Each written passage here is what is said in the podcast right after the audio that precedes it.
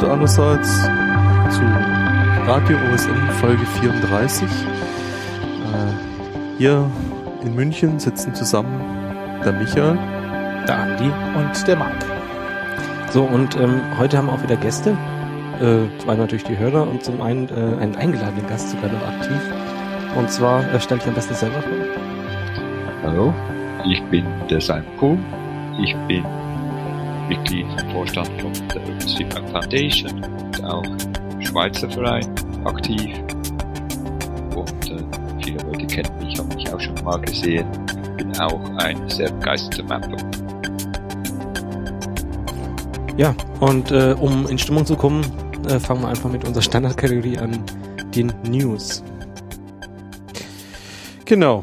Ähm, erste News, es gab eine Ankündigung für ein OSM Hack Weekend äh, in Berlin diesmal wieder und zwar am 12. und 13. Juli. Lars hat es angekündigt und ähm, ja, die Info ist, dass die Planung über das OSM-Wiki erfolgt und das Ganze findet wie ja, sag ich mal, wie üblich in Anführungszeichen bei den Hack Weekends in Berlin im Büro 2.0 statt. Ja, für die Berliner Hack Weekends. Für die Berliner Hack Weekends, genau. Ja, die, weil die Karlsruhe sind woanders, nicht genau. im Büro 2.0. Ja. genau, das ist recht kuschelig. Ähm, und wie üblich beim Hack Weekend, äh, kommt vorbei, macht mit. Ähm, ja. Und viele nette, interessante Leute. D dann gibt's ein weiteres Treffen und zwar die Open Railway Map. Michael, du hattest das. Ja, das habe ich initiiert, äh, initiiert auf der Open Railway Map Mailingliste, habe ich das vorgeschlagen, dass man sich mal trifft, um Eisenbahnstrecken zu mappen. Also die Open Railway Map Mapper, das sind halt meistens Eisenbahnfreaks, die gleichzeitig noch OSM Mapper sind. Und wir werden aber da auch oder vor allem über das Tagging diskutieren und ein bisschen Hacking machen, also den Rendering-Style verbessern, irgendwelche Icons malen, Schaut am besten ins Wiki rein, es wird in den Show Notes verlinkt, was wir da alles vorhaben. Es findet statt im Lokal K, das gehört der Wikimedia Foundation in Köln und das wurde vor ein paar Wochen das aufgemacht. Wir probieren das mal aus. Ja, das ist auch wunderbar, so ein, so ein äh, Punkt jetzt mitten in Deutschland, also Berlin, Karlsruhe und jetzt Köln. Ähm, ja, viel Spaß. Dann gibt es eine neue Mailingliste in der Region Harz. Also wer in und um den Harz wohnt und äh, dort mappt, äh, kann in den Shownotes gucken. Ähm, die ist jetzt seit einigen Tagen online. Und dann hatten, hatte der Michael, ich glaube, du warst mal auf die Idee gekommen, mal wieder die Wochenaufgabe. Die haben wir jetzt äh, im Blog veröffentlicht, inzwischen zweiwöchentlich. Also aktuell läuft noch die äh, Schlauchautomat-Map-Aktion. Und äh, auf das heißt, für Fahrradschläuche, wenn dir jetzt das kaputt geht, dann kannst du da mit deinem kaputten Fahrrad dahin fahren. Ja, genau. Nicht ganz. Dir noch einen Schlauch ziehen. Genau, Tag und Nacht. Das sind halt Automaten. Äh, da kriegst du immer einen Schlauch. Auf den letzten Drücker, gerade noch mit der letzten Luft zum Automat kommen. Ja. Die hängen meistens bei Fahrradhändlern vor der Tür. Ja, genau. Und ähm, wir hatten auch ein bisschen um äh, neue Ideen und Feedback gebeten. Und wir haben recht viel Feedback bekommen, Michael, ne? Ja, Genau. Und ähm, wie machen wir dann jetzt weiter? Also es läuft noch diese Woche der Schlauchautomat. Wir haben das jetzt zwischen zweiwöchentlich gemacht, schon als Reaktion auf das Feedback, weil eine Woche war wirklich kurz. Mhm. Viele haben das einfach nicht mitgekriegt, so. Die lesen halt es nicht täglich. Wir haben das jetzt mal auf zwei Wochen äh, verlängert. Und jetzt montags wollen wir das immer ähm, beginnen, die neue Aufgabe. Ähm, einige hatten uns Vorschläge gemacht und ich denke, wir werden zum Montag wieder was aussuchen. Ja. Das wird dann wieder äh, angekündigt? Genau, auf, im Blog auf äh, blog.openstreetmap.de und äh, ich denke, wir bauen das noch weiter aus. Ich, wir hatten inzwischen haben wir ja eine kleine Karte, ähm, weil auf der, äh, da kommen wir nachher noch zu. äh, warum die Karte äh, wie neu und äh, wir wollen das noch ein bisschen weiter ausbauen, äh, vielleicht das Automatisieren von den Abfragen, also von den Änderungen und so weiter. Da wird sich noch einiges tun. Ja, bevor wir mit den Themen einsteigen, vielleicht noch eine kurze, einen kurzen Hinweis. Ähm, es gibt ein bisschen Chaos bei den Nummern. Und zwar ähm, das letzte Mal, was in die Ausgabe, also die letzte, so in dieser Runde hier, ähm, war ja die Nummer 33 und das hier ist jetzt die Nummer 34, aber gestern ist schon die Ausgabe 35 rausgekommen. Ähm, das war so eine kleine Interviewserie, die Thomas alias Thomas ähm, auf der Sotem äh, EU am letzten Tag geführt hat. Ist ganz nett. Ähm, ich habe vor allem auch wieder rausgefunden, wie diese eine Adressvergleichsseite hieß, ähm, von den äh, irgendwie so ein bisschen an die Sozialhelden angegliedert ist. Ich wusste gar nicht, dass die das wieder war. Äh, kann man auf jeden Fall empfehlen. Ähm, ist auch mal ein ganz netter Einblick so. Genau, also das ist die Folge 35 und später hört ihr dann die Folge 34. Genau, also das, was ihr jetzt hört sozusagen, ist die Folge 34. Äh, aufgenommen am, ja, 24. Juni. Genau. Kommen wir zu unserem ersten größeren Thema ähm, heute in der Sendung, die SOTEM EU. Genau, die SOTEM EU war vor zwei Wochen. Ja, zwei.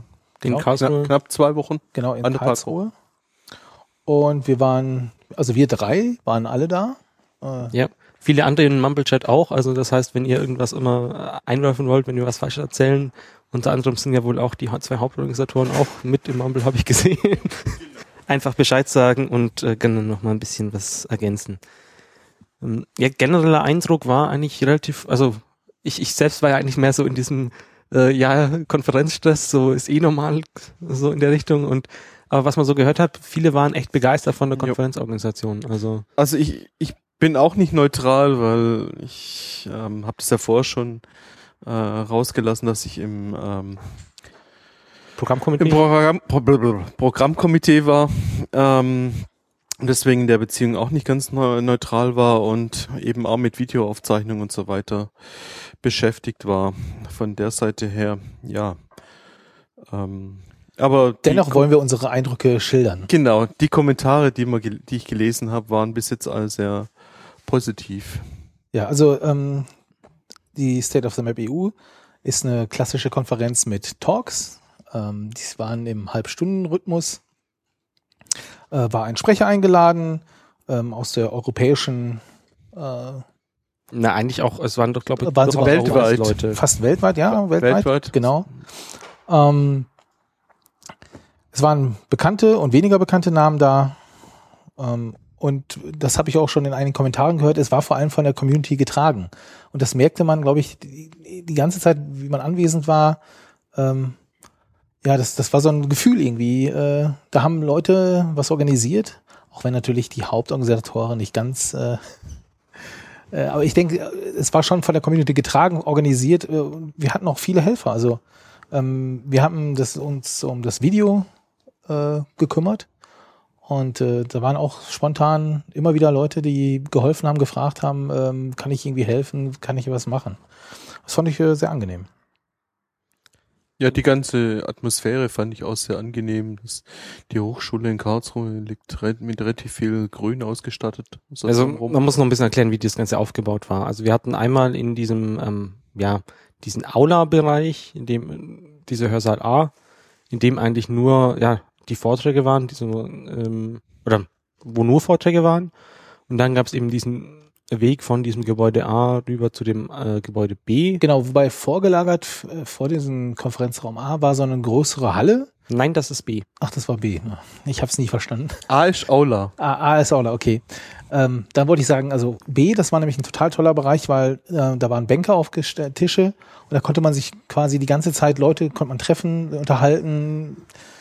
Ähm, das war einfach schön.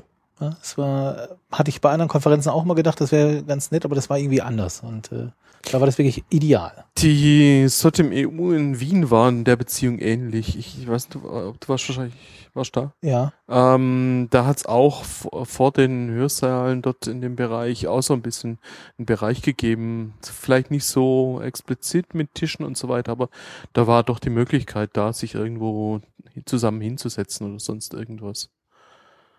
Ähm, genau. Von der Seite her. Und dazwischen war eben so dieser grüne, ja, Park, grüne Fläche, sonst irgendwas.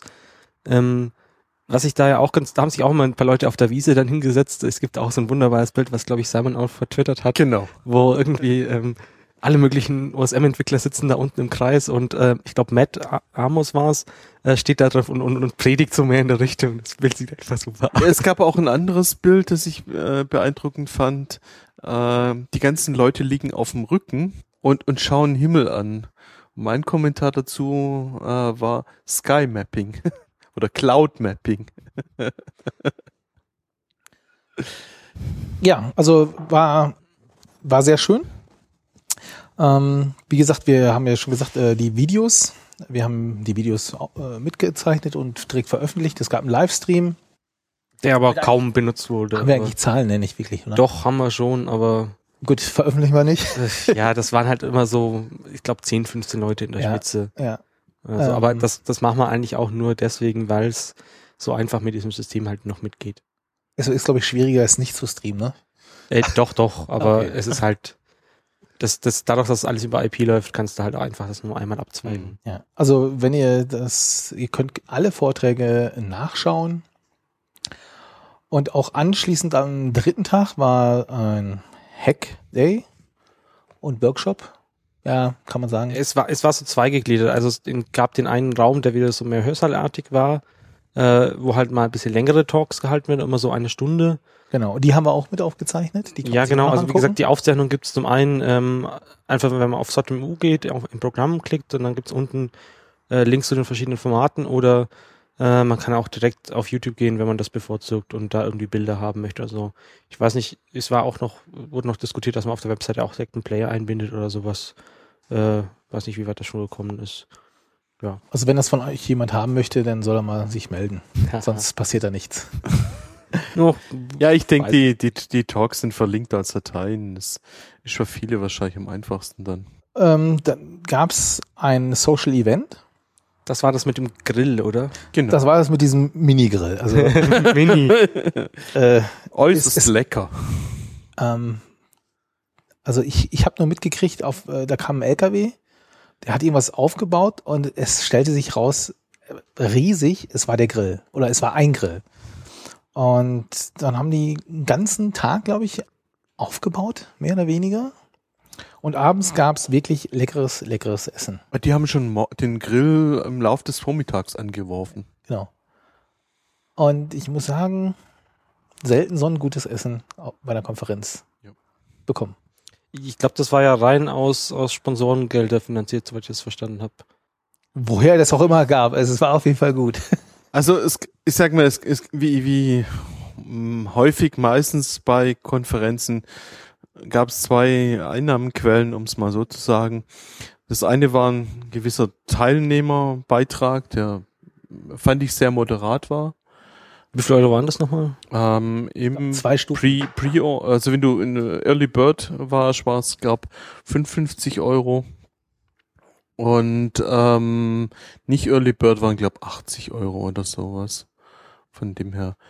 Ähm, ja, für die Verpflegung für drei äh, zwei Tage, drei Tage Getränke. Ähm, das Social Event war dabei in dem Preis. Also Christine meint gerade, dass es auf Ende äh, gerade auf Null gegangen, rausgegangen ist. Ähm, was, welches Geld jetzt in was geflossen ist, kann man aber so im Nachhinein nicht nee. mehr ganz sagen. Wobei ich weiß von den Foskis-Konferenzen auch immer, dass das meiste Geld wirklich äh, für Essen benötigt wird. Also da kann man wirklich äh, viel, viel Geld ausgeben, um äh, vernünftiges Essen den Teilnehmern zu bereiten oder zuzugeben. Ich denke, es war mehr als vernünftig. Und das war eher, genau, das äh, unerwartet war es, es war hervorragend. Im Chat gab es gerade noch die Frage, ähm, wie es ähm, ob man die Vorträge dann irgendwie bewerten konnte oder sowas. Nee, ist so nicht vorgesehen. Hab, hab, aber nichts vorgesehen. Das Einzige, was so ein bisschen äh, möglich ist, natürlich, man kann bei den YouTube-Videos irgendwie einen Daumen runter und draufklicken. Und auch Kommentare. Ja, aber YouTube-Kommentare. Die sind, äh. Du meinst, in unserer Community wird das funktionieren? Da kommen keine Trolle von außen. Nein. also bei den Foskis-Videos, da haben wir, die haben wir ja auch auf YouTube gestellt. Ja. Da habe ich noch keinen Troll-Kommentar. Okay. Gut, ich, es waren noch nicht viele bisher. Also genau, da könnt ihr schreiben, äh, was euch besonders gut gefallen hat. Ähm, daneben gab es äh, einen kurzfristig angesetzten Posterwettbewerb. Ähm, man konnte ein Poster einreichen, das entweder eine Kartenstil, die man gemacht hat, ein sonstiges äh, Poster, was irgendwie mit OSM, mit der Community, mit seiner Mapping-Gruppe beschäftigt. Zum Beispiel irgendwie ein Werbeposter, Werbeplakat für, äh, ja, um an OSM beizutragen. Genau, es waren, es waren Poster da, alle, ich glaube, alle Gebäude Berlins. Ja, das war so eine, so Mit- ein mit. Höhen, genau. Die Höhendaten waren jetzt nicht aus OSM, aber irgendwie die, die Straßenbezeichnung oder sowas war, Genau. glaube ich, wieder aus OSM, war eins von, glaube ich, den U-Bahn-Verleih, also Plakaten. Ich glaube, er hat am meisten Plakate als Einzelperson eingereicht. Genau. Ja, Christian in- aus äh, Christian Kest aus Paris hatte, äh, aus Frankreich hatte ähm, auch ein Arbeitshilfsmittel als als Poster. Die haben französischen Tools eine Karte, wo man sehen kann, wo es sinnvoll wäre zu arbeiten, in welchem äh, Bereich. Und er hatte das eben mal schön als als Karte ausgedruckt für Frankreich. Das ist auch ein Beispiel einer eines der Poster, die da zu sehen waren. Genau, und neben Ruhm konnte man auch was gewinnen. Und zwar hatte Garmin, kennt ihr alle, das ist dieser Navi-Hersteller, dieses äh, Gerätehersteller, uns drei Geräte zur Verfügung gestellt. Und die wurden per Abstimmung ähm, unter den besten dreien verteilt. Also Abstimmung, äh, jeder Teilnehmer hat zusammen mit seinem Badge so drei, äh, vier Klebepunkte bekommen. Ähm, und die konnte er dann äh, auf den die, die, Auf sein Lieblingsposter. ne, nicht auf das daneben. Poster, sondern Ja, auf die daneben. Stiftung daneben. Äh, ja, oder halt auch entsprechend verteilen. Also äh, ist jetzt nicht kontrolliert worden, dass jeder nur einen Punkt an ein, ein Plakat klebt.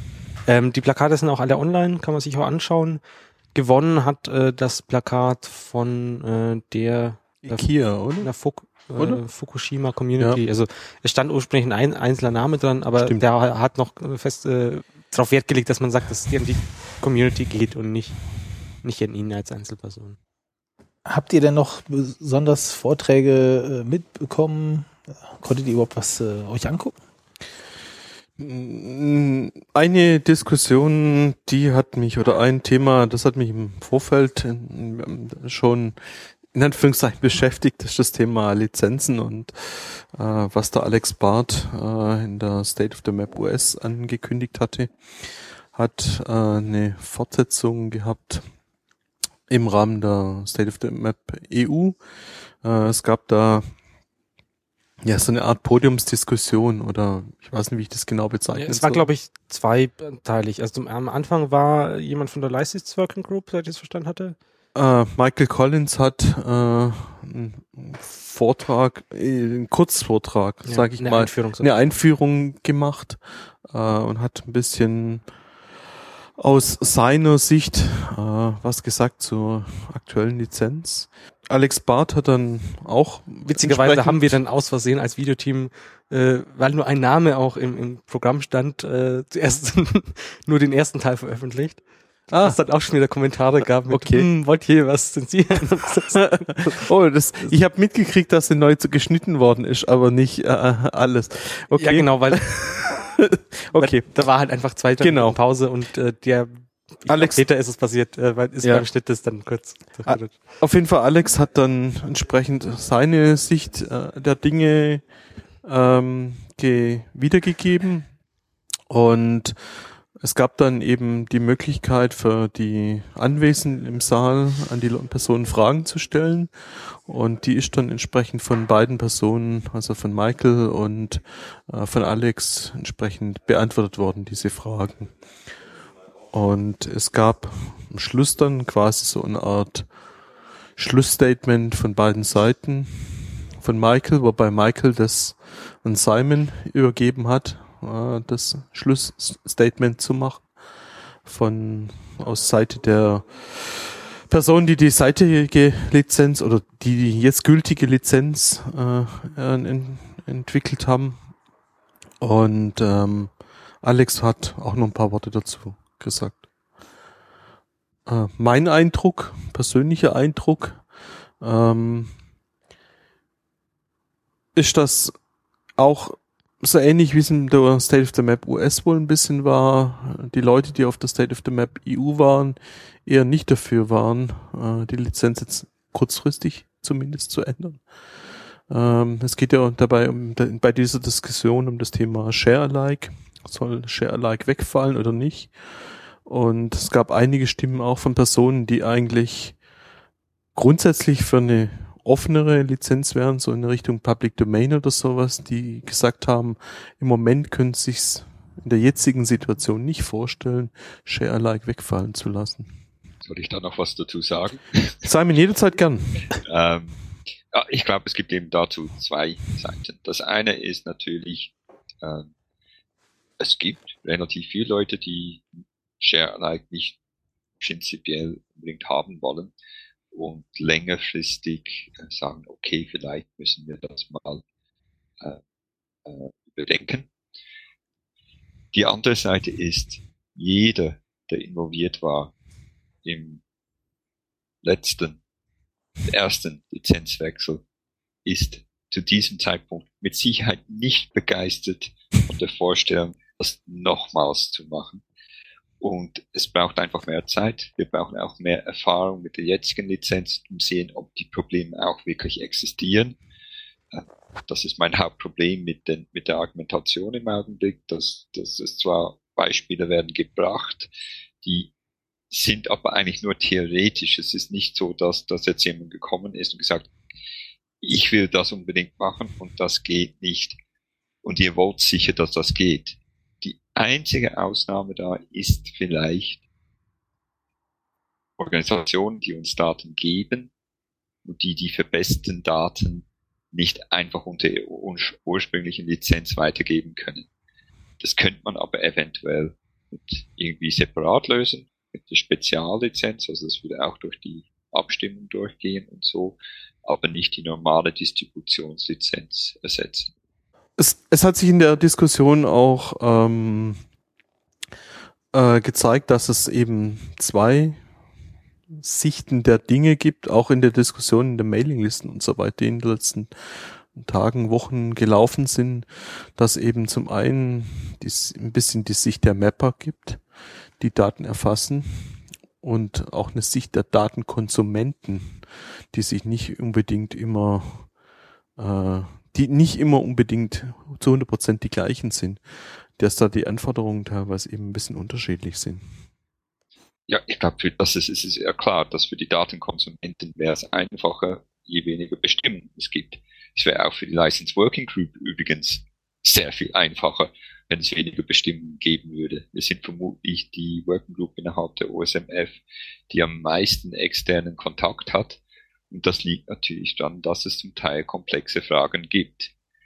Ähm, aber ähm, ich, ich habe es auch schon andersweitig gesagt.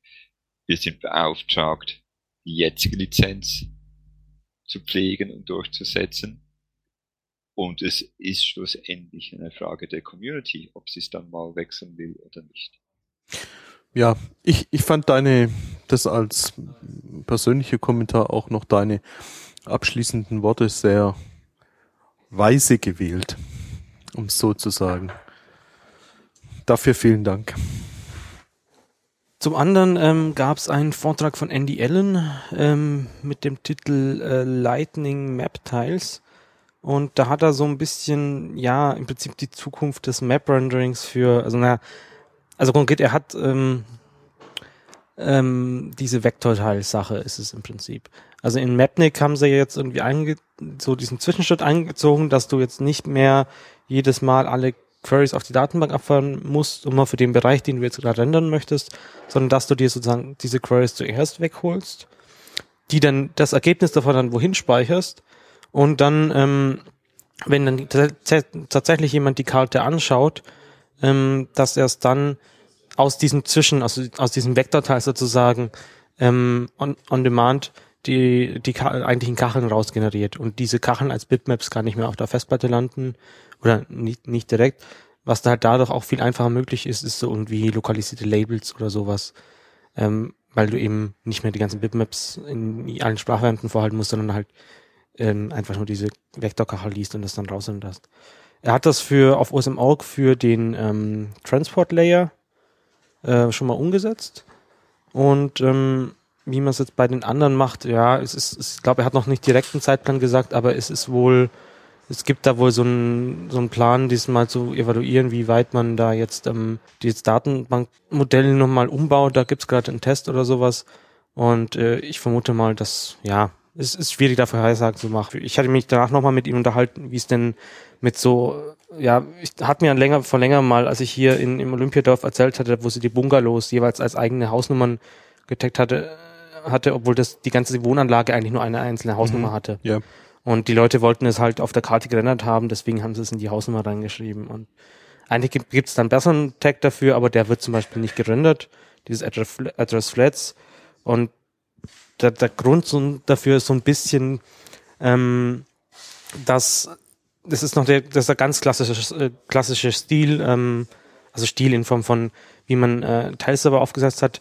Es gibt diese OSM2PGSQL-Style, äh, ähm, der definiert, okay, welche Tags werden alle aus dem OSM-Datensatz in die, in die Render-Datenbank importiert. Und dann gab es diese Erweiterung, dass man da eben, dafür gibt es immer die, diese einzelnen Spalten. Und dann gab es diese H-Store-Erweiterung, die dann halt sozusagen nicht immer extra diese Spalten braucht hat, sondern man konnte eine Spalte machen, in der man alles reinlegen konnte. Und dann gab es eben nochmal ein Patch, dass sozusagen nicht alles aus der äh, importiert wird, sondern nur das, was in dem Style-File steht und dann aber die erweiterten Tags, dass die sozusagen dann in diese H-Spalte reinkommen. Und das ist das, was man wohl eigentlich machen möchte, weil dann schmeißt du dir nicht nicht alles, was irgendwie in der Datenbank ist, in deine Render-Datenbank rein, aber sowas, wenn du das Haus schon da hast und du möchtest es irgendwie noch ähm, solche Sonderadresstext äh, auswerten, dann kannst du halt danach schauen, äh, ohne dass der ganze andere Müll mit drin ist.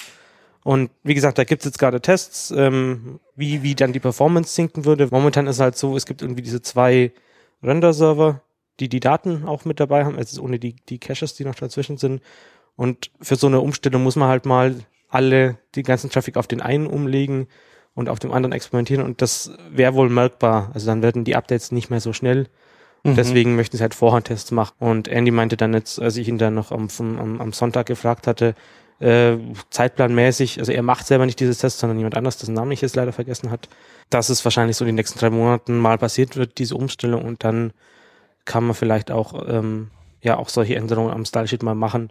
Bisher wird halt bei diesem OSM-Org Hauptstil momentan nur, nur Änderungen eingepflegt, äh, die eben keine Änderung an der Datenbank verursachen, weil du müsstest halt alles neu importieren. Und das wird halt ewig dauern. Gut, Vortrag kann man empfehlen, äh, wenn man sich mal für die, die Hintergründe da so ein bisschen interessiert. Dann gab es einen Vortrag, ähm, einer der drei Gründer, glaube ich, ähm, Yubin Kuang, bin mir nicht sicher, ob ich das richtig ausgesprochen habe, ähm, Mapillary. Ähm, da hatte er einen Vortrag äh, ja, über deren System, was sie gerade machen hatte gezeigt über die API, die sie inzwischen haben und so ein bisschen erzählt, was sie vor noch haben in der Zukunft, äh, dass sie gerade viel dran arbeiten und äh, eigentlich mal so ein, so ein Rundumblick. Ist ja eigentlich auch eine Firma, die jetzt äh, dieses Jahr, glaube ich, erschienen ist oder auf die Bildfläche erschienen ist. Ja. Und ähm, ich fand ganz interessant, auch mal das Gesicht dahinter zu sehen, weil ich den Dienst halt äh, inzwischen auch äh, gerade nutze und, und ein bisschen ausprobiere, fand ich das ganz interessant. Also wer sich dafür interessiert, ähm, vor allem wie man mit, mit den Fotos an den Fotos äh, rankommt und vielleicht mal äh, externe Lösungen so, äh, er beschreibt da so ein bisschen, ein weiterer Vortrag, den Konsti eingetragen hatte, äh, wo ich nicht wirklich verstanden habe, was der, was der Vortragende da mit diesem Titel machen wollte, aber das kannst du uns ja wahrscheinlich besser erklären. Ähm, ja, also das war äh, ein, ein, Vortrag, also I've bought a car for mapping, uh, now what? Ähm, er also es war, war halt so, wie der Titel schon sagt, er hatte halt irgendwie ein Auto zur Verfügung und hat sich halt überlegt, wie man am sinnvollsten aus dem Auto halt mappt und ähm, hat halt erst angefangen, ähm, ja, sowas geht ja in der Regel einfach nur, wenn man halt auf dem Beifahrer sitzt, sitzt und irgendwie einen Rechner hat und äh, seine aktuelle, aktuelle Position hat und dann kann man, äh, wenn man irgendwas sieht, äh, in den, quasi in den Textfeld äh, was, was eintragen. Also ich weiß nicht, ich glaube, er hat sich da so eine Software gebaut, ähm, wo er dann halt irgendwie, wenn er an einem Ortseingangsschild vorbeigefahren ist, Ortseingangsschild in ein Textfeld geschrieben hat, irgendwie Enter gedrückt hat und dann äh, ja war der Timestamp da drin und dann konnte das dann später mit dem GPX-Track abgleichen.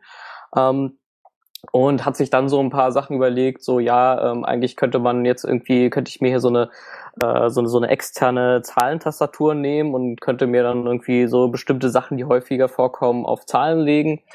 Und ähm, ist dann so weit gegangen, dass er gesagt hat, ja, eigentlich will man, sind das auch Sachen, die man während des Fahrens halt äh, machen will.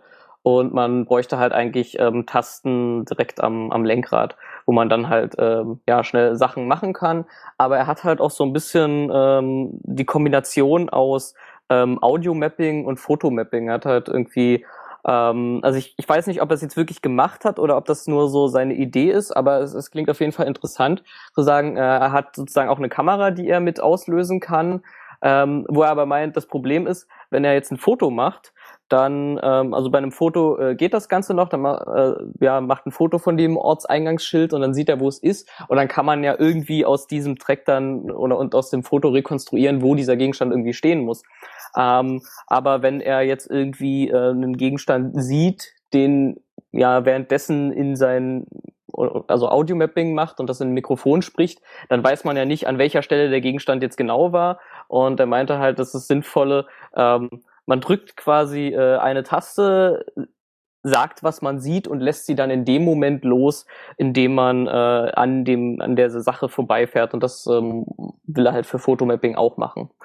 Ja, also das war ähm, fand ich eine, eine interessante Sache, ähm, wie man halt irgendwie aus dem Auto nicht nur als Beifahrer ähm, sowas sowas lösen kann. Ja. Und äh, hab, ich habe auch nicht verstanden, warum man sich dann extra ein Auto fürs Mappen kauft. Also das war eigentlich nur so ein Gag oder am Rande, oder? Ja, ich glaube schon. Okay. Ja, dann hat mich der Titel ein bisschen zu stark verwirrt. Das sollte ja auch. ich hätte noch ein paar Talks, die ich relativ interessant fand. Ähm, Christian Kest aus von äh, der französischen äh, OpenStreetMap Foundation hat die Tools vorgestellt, die die französische Community zur Verbesserung der ja des Mappings äh, ja ein bisschen hat. allgemeiner, also was die Community halt so so an Tools vorangebracht hat. Genau. Also ja. war ja UMap dabei, das hatten wir ja neulich schon mal. Also so wenn du mal, dir mal eine eigene Karte zusammenklicken möchtest, ohne dass du ähm, irgendwie Dinge, äh, ohne dass du irgendwie JavaScript und HTML schreiben wolltest, dann ist das ein ganz nettes Tool. Plus, äh, was ich nicht wusste, die, du kannst eine Overpass API Query direkt implementieren und äh, ja, du musst sie aber also, also du musst sie selber schreiben, klar. Aber du kannst aber geht, Turbo nutzen zum, genau, zum erstellen. Overpass Turbo nutzen und ähm, kannst du da integrieren und dann hast du eine wunderbare Karte. Wobei, ich hatte ihn ja gefragt, wie man es da integriert. Bin, bin ich da so ein bisschen der Auslöser? Oder? Ja, natürlich. ähm, ich, ich würde mir da halt auch ein schöneres Interface werfen, weil momentan musst du halt so, ja, da extra eine Datenquelle und und dann beim zweiten Mal habe ich es wieder gesucht. Nimmst du das, musst du die URL von der Overpass API nehmen, das könnte man auch irgendwie schöner integrieren. Aber ja, wobei auch die, also an sich gibt es bei der Overpass Turbo ja auch diesen Layer oder diesen Export als eigene Karte wobei der halt noch kein Map CSS kann. Das heißt, du kannst es nicht so schön stylen und sonst irgendwas. Das ist immer noch ein offenes To-Do. Ja, in der allgemeinen Ansicht kannst du es ja stylen, aber dann hast du halt immer die Query daneben, was ist für, wenn du nur mal die Karte anschauen möchtest, nicht so geht. Aber der hat, die haben ja auch noch andere Tools vorgestellt, Michael, oder? Ja, also das, äh, was ich vorher schon erwähnt hatte, zum Beispiel äh, ein Tool, äh, mit dessen Hilfe man sieht, äh, welchem Bereich in Frankreich zum Beispiel wenig Mapper sind. Wenn man Armchair-Mapping machen will, zum Beispiel in welchem Bereich das es lohnenswert wäre. Armchair-Mapping? Armchair-Mapping. Also du sitzt nur am Rechner und du gehst dann nicht unbedingt hin. Ähm, also vom Satellitenbild vom, vom Satellitenbild ja. aus oder von äh, Datenluftbildern oder von äh, äh, ja, Import von von Hausumrissen, äh, die haben ja teilweise in Frankreich die die die berühmten französischen Häuser. Die berühmten französischen ohne Straße, ohne Straße genau. ja, aber man kann ja dann vielleicht auch von Luftbildern noch die Straße dazu packen, wenigstens als Road oder sonst irgendwas. Also die haben da schon äh, eine Übersicht äh, gebracht. Ähm, Genau. ähm, ja, einfach mal durchgucken. Ich denke, es ist eine ganz nette Übersicht. Ich wollte nur mal fragen, er hatte gesagt, dass man die Server auch in anderen Ländern laufen lassen könnte. Weiß jemand, was was in Deutschland kosten würde? Also was für Server konkret? Ich weiß nicht, die hatten irgend so ein Quality Assurance Tool, das im Moment nur in Frankreich und in ein paar anderen Ländern läuft. Da komme ich als nächstes drauf. Ah, okay. gut. Es gab einen äh, Talk von ähm, ja, Frederic Rodrigo äh, über Osmose. Äh, ist ein Qualitätssicherungstool, äh, das ähm, ja gewisse Checks macht. Ja, er hat das eben vorgestellt, was das Tool macht und so weiter.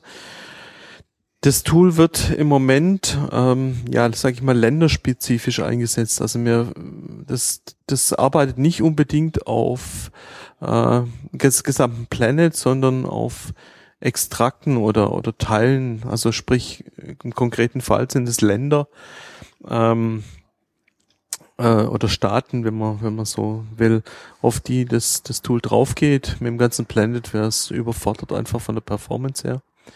Und da gibt's eben in diversen Ländern, auch in Frankreich und äh, so weiter, ähm, eigene Server. Ähm, die Regeln für, für Osmos ähm, sind entsprechend auch ähm, deswegen oder deswegen, weil es länderabhängig ist, sind die Regeln, wo das, wo das Tool da checken kann, auch entsprechend länderabhängig. Und was sind das denn für Regeln?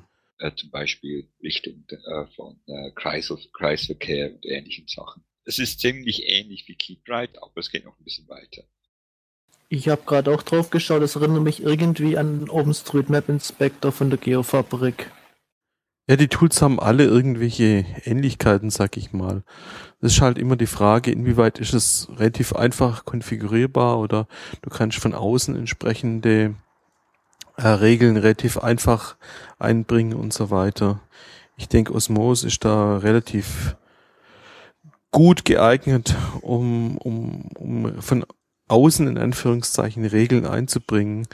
Äh, ein Geoinspektor ist halt äh, ein OSM-Inspektor von der Geofabrik. Geoinspektor, ja. Schöner Versprecher. Ähm, ist relativ fix, was er macht und so weiter. Er kommt damit mit dem ganzen Planet klar und so weiter. Bei Osmosa hat die Möglichkeit, ähm, das äh, relativ einfach und variabel zu konfigurieren. Äh, was gerade in der in der Frage reingekommen ist, die Frage ist, ob man sowas zum Beispiel für Deutschland mal aufsetzt.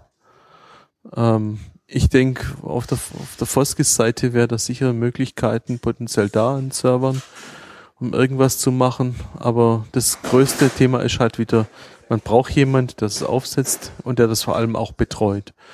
Ähm, ich denke, dass das Thema finanziell und äh, was, was so ein Server kostet und so weiter, das wäre über die Foskis sicher äh, zu stemmen. Ähm, das, glaube ich, ist schon das Problem, sondern die Manpower, das Ganze zu betreuen, ist, denke ich, der, der kritische Pfad hier. Ja, wie halt immer so.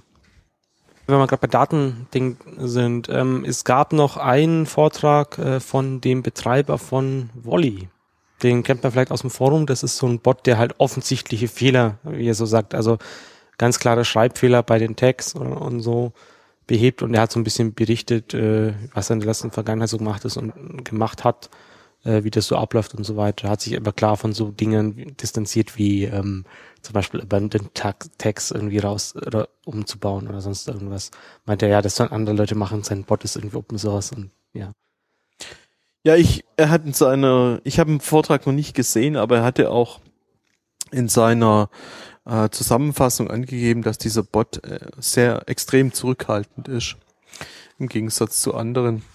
Ein höflicher Bot. Ein sehr höflicher Bot, ja. Zum Beispiel, er, er macht absichtlich auch keine Edit Wars. Das heißt, er fängt fest jeden Node genau nur einmal an. Und wenn jemand anders da was macht, dann ist der eh schon in seiner Blacklist sozusagen. Das heißt, es gibt dann nicht, nicht die Bots, die sich gegenseitig bekämpfen oder so. Du das noch an MapRoulette was? Ja, genau.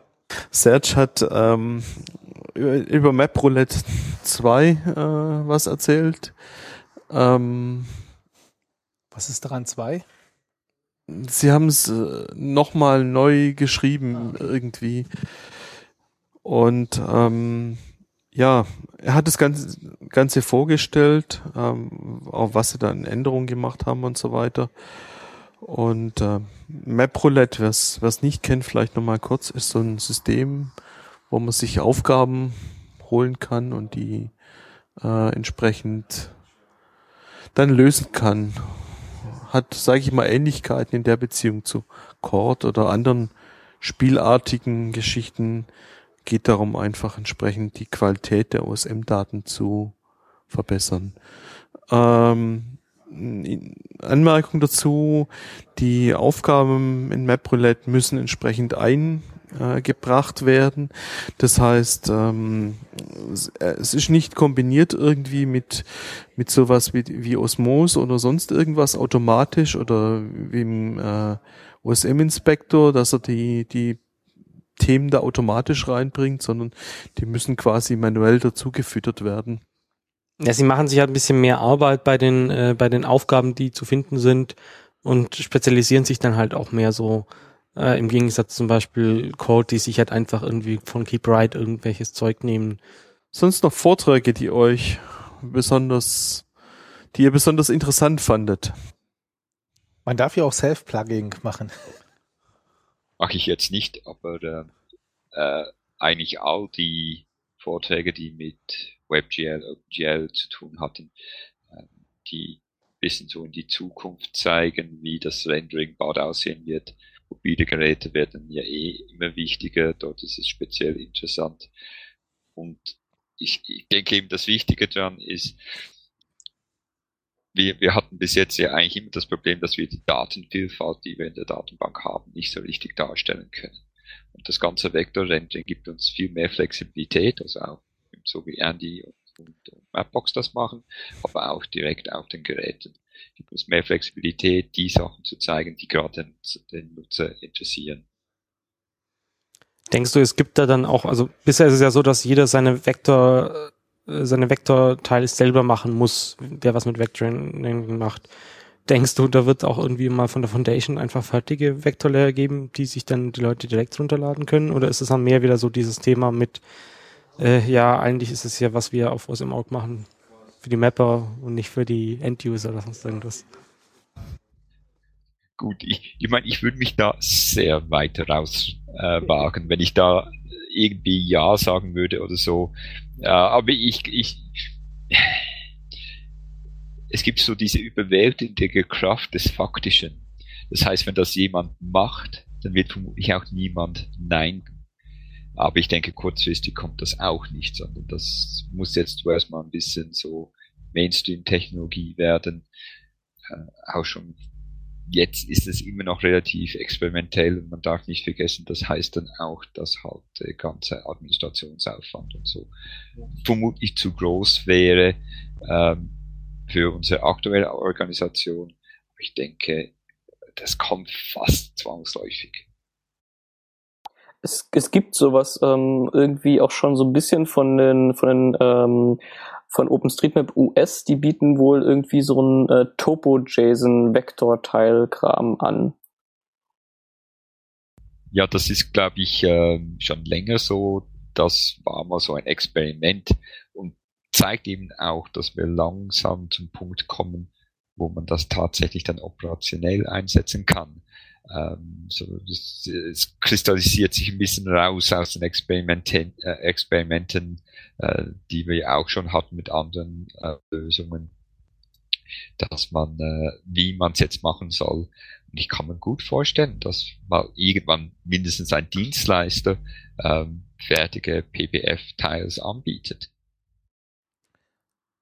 Ja, gut. Was man insgesamt also sehen konnte, die OSM-Community lebt. Also wenn nicht, also ich fand das unglaublich, die Themenvielfalt, was die Leute da auf die Beine stellen.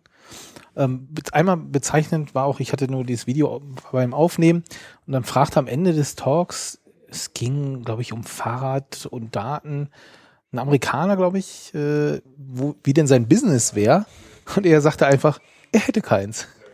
Bei wem, bei wem hat er das Ich, gefragt? ich weiß nicht, ich, ich kann den Talk nicht mehr sagen, aber ich fand, das war so, die, diese ganze Konferenz war so, äh, wir machen das, weil wir da Spaß dran haben, ja, und wir haben kein Business. Also im Grunde haben wir nie ein Business. Also, Bike District, Smart City by Bicycle, Marco Quatsch, wie auch immer man das ausspricht. Okay. Ja, also das fand ich, äh, das habe ich so gedacht, am Ende, ja, ähm, deswegen aus der Community, äh, wir machen das, weil wir es können und weil wir Spaß haben. Ja. Ansonsten gibt es noch ein paar Nachträge aus, äh, aus dem Chat in dem Fall. Und zwar, ähm, ja, zum einen, äh, Fred äh, hat angemerkt, dass vorhin, als ich über den dieses Gespräch von Andy Allen gesprochen hat, mit derjenigen, der diese Datenbanktests macht, das ist wohl Paul Norman. Und dann jetzt gerade zu dem Ding, was wir gerade gesagt haben, ähm, das hat Andy Allen wohl auch noch an, dass man Vektorteils ähm, Teil 2 bräuchte. Und das ist ja momentan noch eigentlich nicht mal Beta, soweit ich das verstanden habe. Und er eigentlich froh ist, äh, wenn sie erstmal Teilmail 1 verstehen. Und ja. Und das war auch so ein Grund, warum man, warum man sich mit neuen Datenbank, äh, also neuen Datenbankfeldern äh, und so weiter auch ein bisschen ja mehr, mehr zurückhalten ist, weil halt, wenn die Leute sich dann halt den USM-Org Standardstil runterladen und sich aber dann schon eine normale USM-Datenbank aufgesetzt haben, ähm, OSM PGSQL-Datenbank, äh, dass die da dann wieder nicht damit zurechtkommen, dass Style nicht läuft. Also vielleicht bräuchte man da auch so Flags, wenn dieses Feld vorhanden, dann ist dieser Style von Flag noch irgendwie aktiv oder sonst irgendwas. Ne? Äh, ich wollte jetzt nicht äh, über meinen Vortrag reden, Hausnummernauswertung, sondern über die äh, übers Feedback hinterher. Und zwar äh, kamen von mehreren Ländern Leute auf mich zu, das war ganz nett. Äh, Rumänien, äh, der hatte direkt beim Vortrag Interesse bekundet. Da habe ich jetzt zwei Gemeinden bekommen mit Hausnummernlisten aus Rumänien. Der will aber noch viel mehr bekommen. Ungarn äh, gibt es flächendeckend eine Straßenlisten, äh, auch eine Auswertung, eine primitive. Da sind die Daten aber nicht äh, irgendwie so richtig offen. Die waren mal auf dem Server und dann sind sie weggezogen worden. Da muss man nochmal nachhaken. Und äh, Luxemburg hat sich gemeldet. Die hatte ich schon mal drin als Straßenlisten. Die waren aber von der Qualität her schlecht von der Post dort. Und da hat jetzt das Katasteramt die Daten rausgegeben für Straßen und Hausnummern für ganz Luxemburg. Da kriege ich in den nächsten Tagen die Daten. Und äh, ein deutscher Mapper hatte sich über Island für Island interessiert. Da habe ich eben nach äh, vor ein paar Tagen nachgefragt und habe heute die Meldung bekommen, dass es da auch eine komplette Hausnummernliste gibt für Island. Also das muss ich mal schauen, wie ich das früher oder später mal reinmache, in welcher Reihenfolge. Ähm, Weder war jetzt quasi dann relativ stark erweitert um die Länder halt. Und wir hatten mit dem ähm, Stefan aus München, äh, hatte ich noch einen äh, Kontakt nach äh, Thailand da gibt es einen Mapper, der sich um Open Data kümmert, weil die da in Thailand was machen wollen. Und äh, da wird es auch eventuell früher oder später vielleicht mal Auswertungen geben. Da gibt es momentan erstmal eine Liste von den übergeordneten äh, Straßen. Und da werde ich mal versuchen, etwas zu erweitern, weil das momentan ja noch bei mir nicht drin ist. Aber das würde ich dann für Thailand mal dazu machen. Ja, da gibt es sicher auch spannende Herausforderungen in Bezug äh, auf Zeichensätze und so weiter. ja, aber da habe ich ja direkt den Experten aus Deutschland an der, äh, an der Quelle. Genau. Stefan hatte ja relativ gute Erfahrung. Ähm, was man noch allgemein dazu sagen, was ich vorhin auch vergessen hatte, war, ähm, also zum einen gab es hat zum gewissen Teil immer die Leute von, selben Leute von der Foskis gesehen. Manche haben, glaube ich, gefühlt, ich habe mir den Talk jetzt nicht angeschaut, aber äh, auch nur die englische Version von, von ihrem Foskis-Talk erzählt. Andere wiederum, wie Dietmar, haben dann aber halt zum Beispiel, er hat ja in, bei der Foskis über seine Straßenliste geredet und jetzt hier über die Hausnummern. Ähm, wobei, also, auch bei dem Talk von Sven, der so ein bisschen über andere Ränder jenseits Mapnik mhm. so ein bisschen geredet hat. Oh ja. Ähm, also er, er macht ja immer mit Map-Server und so ein bisschen, wo du halt ein bisschen mehr deine, also du kannst zum Beispiel die Breite der Straße viel einfacher in dein Rendering-Style-Sheet einarbeiten oder sowas. Ähm, aber beim anderen englischen Talk dachte ich mir da, hm, es war zwar jetzt alle Vorträge auf Englisch, so, es ist schön für die Community, aber bei manchen fragt man sich doch, macht man doch lieber Deutsch, damit man sie überhaupt, dass man sie besser versteht oder sonst, ich weiß es nicht, ja, hm. Vielleicht brauchen wir auch noch so ein Übersetzerteam. Ja. also vielleicht ja gut, nicht jeder, muss man ehrlich sagen, nicht jeder ist äh, so fließend in Englisch einfach. Das ist einfach eine Herausforderung. Das ist ganz klar. Wobei, also so ein Feedback auch für Leute, die was machen, finde ich ja super, dass dann auch mal wer nicht Deutsch, der würde wahrscheinlich deinen deutschen Foskis-Vortrag Ja. niemals anhören und über Hausnummernliste und sich fragen, hm, ja. Und jetzt auf Englisch äh, hast du ganz viel mehr Menschen, die es verstehen und dann mal sagen, oh, das ist ja super. Ja, und was ich besonders schön finde, ist äh, zum Beispiel von Dietmar, dass die Leute dann kommen und sagen, ja, können wir nicht da hier noch was einbauen? Irgendwie ein Land oder irgendeine Stadt oder sonst irgendwas. Und das ist eigentlich mit einer der wichtigen und, und guten äh, Themen für, für so eine Konferenz, dass einfach Kontakt zwischen den Personen aufgebaut wird. Gut, jetzt Simon hatte Genau. Genau, noch das Schlusswort. Ich wollte, genau, genau. Irgendwelche Privilegien muss man ja auch noch haben. Nein, ich möchte mich gern noch bei allen bedanken, speziell bei Christine und Frederik ähm, für die Konferenzorganisation und natürlich allen helfen und bei euch auch für die Videoaufzeichnung, weil das löst das Problem, dass man eigentlich alles hören möchte und nicht kann. Und äh, was wirklich sehr schön war, also wenn ich jetzt Birmingham im letzten Jahr anschaue, äh, da waren die Vorträge sehr, sehr gut, aber da war die Taktung so hektisch, dass ich irgendwie Ruhe kam. Und sicher konnte das Wetter in Karlsruhe auch ein bisschen was dafür. War sehr. Also ich mich nochmals bei allen bedanken. Äh, Christine äh, macht das auch gerade nochmal im Chat äh, in die Gegenrichtung sozusagen. Gut, dann kommen wir aber zum nächsten Thema. Es gibt Diskussionen, sag ich mal, im Moment, ähm, ausgelöst durch die Wikimedia Foundation. Die Wikimedia Foundation hat äh, vor ein paar Tagen, ich glaube, das sind nicht mal Wochen, ein paar Tagen, erst äh, ihre Policy ein bisschen geändert. Ähm, das Thema, um das es da geht, ist das Thema Paid Editing. Ähm, ja, ähm, worum geht's? Äh, es geht darum, dass äh, es Privatpersonen gibt, die in ihrer Freizeit äh, bei Wikipedia irgendwelche Artikel äh, editieren. Äh, für die soll sich überhaupt nichts ändern. Wo die Wikimedia Foundation aber gewisse oder Wikipedia, Wikimedia oder Wikipedia Foundation? Wikipedia. Wikipedia, Foundation. nein, Wikimedia Foundation heißt sie offiziell. Also das Projekt heißt Wikipedia. Ja. Äh, das wird von der Wikimedia Foundation getragen, die aber ganz viele andere Projekte auch noch haben. Ja, okay. So wie zum Beispiel Wikicommons, äh, Genau. dieses Wikitravel, ich wechsle die immer. Wikivoyage. Wiki heißt das. Voyage, genau. Äh, und, und auch noch vieles andere. Genau. Wikidata zum Beispiel. Ähm, was, was aber sehr kritisch gesehen wird, ist äh, bezahltes Editieren, also Paid Editing. Ähm, Was jetzt beim Wikipedia-Fall ist, so ähm, deine Firma im besten Licht in der Wikipedia darstellen sozusagen. Deine Firma, dein, du als Person, irgendwelche, Du bist zum Beispiel im PR-Department oder sowas und genau. ähm, wenn du dann schreibst, ja, ist die beste, sonst irgendwas. Also wahrscheinlich, wenn, wenn du irgendwie Zahlen nachträgst irgendwie, dann hat wahrscheinlich niemand was dagegen, aber wenn es halt nicht neutral ist.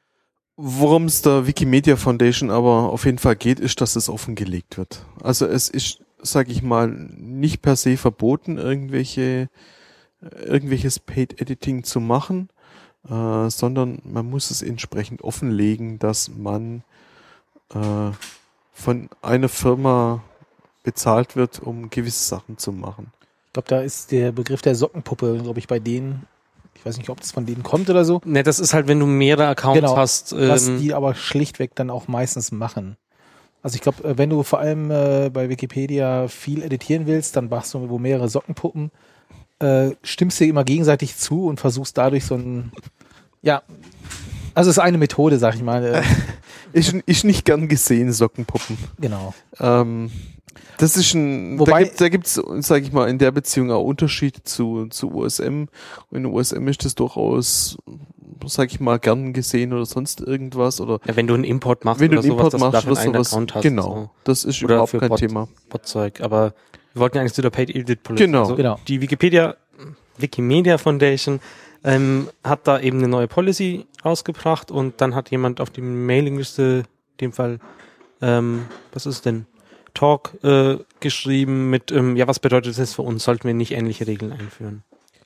daraus ist eine Diskussion entstanden, die bis jetzt noch nicht zu, zu keinem Ende gekommen ist. Ähm, es werden immer wieder unterschiedliche äh, Aspekte beleuchtet. Frederik hat letzte Woche da auch ein, äh, ähm, was war das, am 19. einen relativ lang, längeren Post ähm, gemacht zu dem Thema, wo er auf ein paar Themen hinweist. Wobei, sollten wir mal kurz sagen, ähm, haben wir denn das Problem auch? Also existiert das denn bei uns? Prinzipiell ja. Also ähm, es gibt. Also ich meine, äh, dass eine Firma sich ihr Gebäude größer macht, glaube ich ja eher nicht. Ja. Also. Ähm, natürlich, natürlich gibt's auch Paid Editing innerhalb von, von OpenStreetMap. Äh. Also was, was du teilweise schon hattest, dass Leute beim POI-Namen reinschreiben, der beste Döner äh, von Dollarstadt oder sonst irgendwas.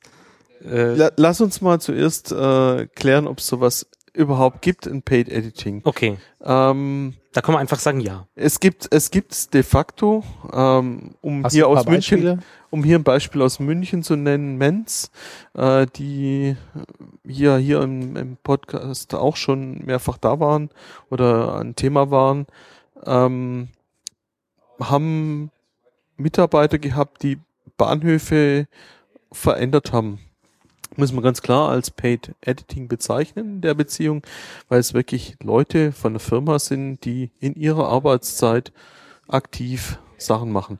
Das ist nur ein Beispiel. Es gibt äh, sicher auch andere, ähm, sei es jetzt irgendwelche Geschichten, die also vielleicht an Mapbox oder sowas. Also oder in Frankfurt gibt es auch äh, ein Projekt, was mehrere Firmen da machen, gefördert von der EU. Ähm, da haben die sich auch so bestimmte Gebiete ausgesucht und versuchen da äh, sehr genaues Mapping für, ich glaube, Sehbehinderte oder irgendwie so sowas. Wo es dann um die Bordsteinhöhen und so Wo es Bordsteinhöhe geht. Und für Rollatorbenutzer und Rollstuhlfahrer. Genau. Was ist der Unterschied zwischen Rollator? Ach, Rollator ist diese, diese äh, Karren zum Schieben. Genau, wo man sich so abstützen kann. Ja, ja und Rollstühle kennt man nicht. Ja, okay. ja. Und ich glaube, es gibt in Deutschland sicherlich noch sogar mehr Beispiele. Sicher auch weltweit. Also nicht nur, das ist nicht nur auf Deutschland beschränktes Thema. Ähm, es gibt Und es wird mehr kommen, oder? Also gefühlt wird's mehr. Es wird mit Sicherheit mehr werden, weil OSM, die Bedeutung von OSM immer mehr zunimmt und damit auch äh, Anwendungen äh, von, von Firmen, die die Daten einfach nutzen wollen. Ähm, ich sag mal was dazu.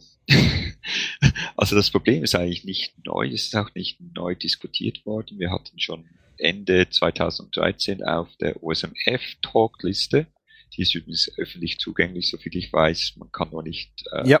schreiben, wenn man nicht Mitglied ist. Ähm, eine Diskussion zu dem Thema und es gab ungefähr vor einem Monat, bevor die WMF ihre neue Policy ähm, verabschiedet hatte, gab es schon mal eine Diskussion und die führte jetzt zu die auf der Talkliste. Also das Problem ist bekannt, sagen wir es mal so. Ähm, an und für sich hat, glaube ich, niemand was dagegen, äh, wenn Firmen entweder direkt ihre Mitarbeiter dafür bezahlen oder externe, um zu mappen, solange das zusammen mit der Community passiert ich bin da ein bisschen Bad Cop, indem ich sage, das ist alles okay, aber ich würde da nicht eine alternative Realität aufbauen. Die Firmen sind verantwortlich, die Leute, die weisungsgebunden für sie was machen. Das heißt für uns, im weiteren Sinn die, die OSM-Community, ist die Firma die Ansprechperson und wir sollten nicht den Fehler machen, den einzelnen Angestellten nachzurennen. Weil das skaliert einfach nicht. Man kann praktisch jede beliebige Firma könnte 1000 Billiglohn-Mapper anstellen und sollen wir jetzt da als Freiwillige denen nachrennen? Nein. Und darum finde ich auch, die Transparenz muss nicht nur von den Mappern, sondern von, von den Firmen verlangt werden. Die sollen das im Vornherein klar machen mit der Community kommunizieren, dann gibt es auch keine Probleme. Ja, also ich, ich hatte mal aus der Diskussion vor ein paar Monaten, da waren ja schon mal ein paar Vorschläge gemacht, wie so eine Policy aussehen könnte. hatte ich mal mitgenommen, das wäre eine gute Idee, wenn man im Wiki als Firma einfach sein Projekt und sich kurz vorstellt und das einfach so bekannt macht. Hatte ich dann noch entsprechend den Menz äh, empfohlen für ihr neues Projekt. Einfach mal eine Wiki-Seite aufmachen und äh, kurz reinschreiben, was sie vorhaben, äh, warum sie es machen und äh, Ja, das haben sie ja, Ja. damals dann auch gemacht, als Genau. man ihnen gesagt hat, so Also das finde ich nämlich auch. Also das ist eine Forderung, genau, die Firma ist verantwortlich und soll bitte vorher kurz sagen, wir wollen das und das machen und äh, so und so soll es geplant ablaufen. Und eigentlich sollten sie das halt auch auf ihre User-Seiten schreiben, dass du, wenn du halt Ja, dass du auch eine Verbindung irgendwie dazu kriegst. Ich, ich, wie es technisch jetzt geht, weiß ich noch nicht. Aber äh, dass du einfach das sehen kannst oder einfach sehen, mitkriegen kannst. Also ich glaube, wenn, wenn sie es eben ein gutes Beispiel, weil wenn sie es von Anfang an richtig gemacht hätten, hätten sie viele Fehler vermieden und das Feedback, das sie bekommen, ist ja schlussendlich Geld wert. Und, und darum sollte es ja in jeder Firma ihrem eigenen Interesse sein, da Transparenz herzustellen und die Community halt äh, mitzunehmen. Wobei sie haben ja auch gelernt, äh, hatte ich ja schon mal erzählt, äh, im Ruhrgebiet der VRR hat sie auch quasi als Experten eingeladen, um, also sie sind noch nicht am Editieren, äh, um, im Vorhinein die Community kennenzulernen, zu erzählen, was sie vorhaben und, äh, und so weiter. Also sie sind lernfähig. Ja, in dem Zusammenhang einen, einen sehr interessanten Post oder mit einem Post mit sehr interessanten Gedankengängen, sag ich mal. Ähm, weil im ersten Moment habe ich für mich auch gesagt gehabt, ähm, naja gut, auch Firmen können eigentlich nur Fakten eintragen. Also wenn man sich so das überlegt, ähm, ja, äh, es gab ein äh, in einer der Diskussionen ein ähm, äh, ein Statement von Emily Lafray ähm, in der OSMF Talk, die gemeint hat, naja, ähm, die Leute tragen theoretisch Fakten ein. Ähm, okay, haben wir ein Problem damit, wenn Firmen Fakten eintragen? Eigentlich nicht. Ja, Ähm, Die Frage ist ähm, halt, wie sie es eintragen. Wenn sie es halt falsch machen, es da, geht, da muss es, ich sie. falsch oder umstritten. Umstritten finde ich noch viel schlimmer. Ja. Ähm, es, es, es, ähm, es ist eigentlich egal, ob das äh, Fakten, Fakten sind. Ähm, ähm, ja, ein Vorwurf, den es da geben könnte, war ähm, zum Beispiel Supermarkt A trägt nur Supermarktmärkte der Kette A ein. Ähm, gut, das könnte ein, ein, ein ähm, normaler Mapper aus der Community potenziell auch sein. Ähm, also von dem her unterscheidet das nicht viel, ob das jetzt ein Paid-Editor ist oder ein Community-Editor. Ähm, Frederik hat aber auf ein paar interessante Aspekte hingewiesen in seinem Post äh, vom 19.06.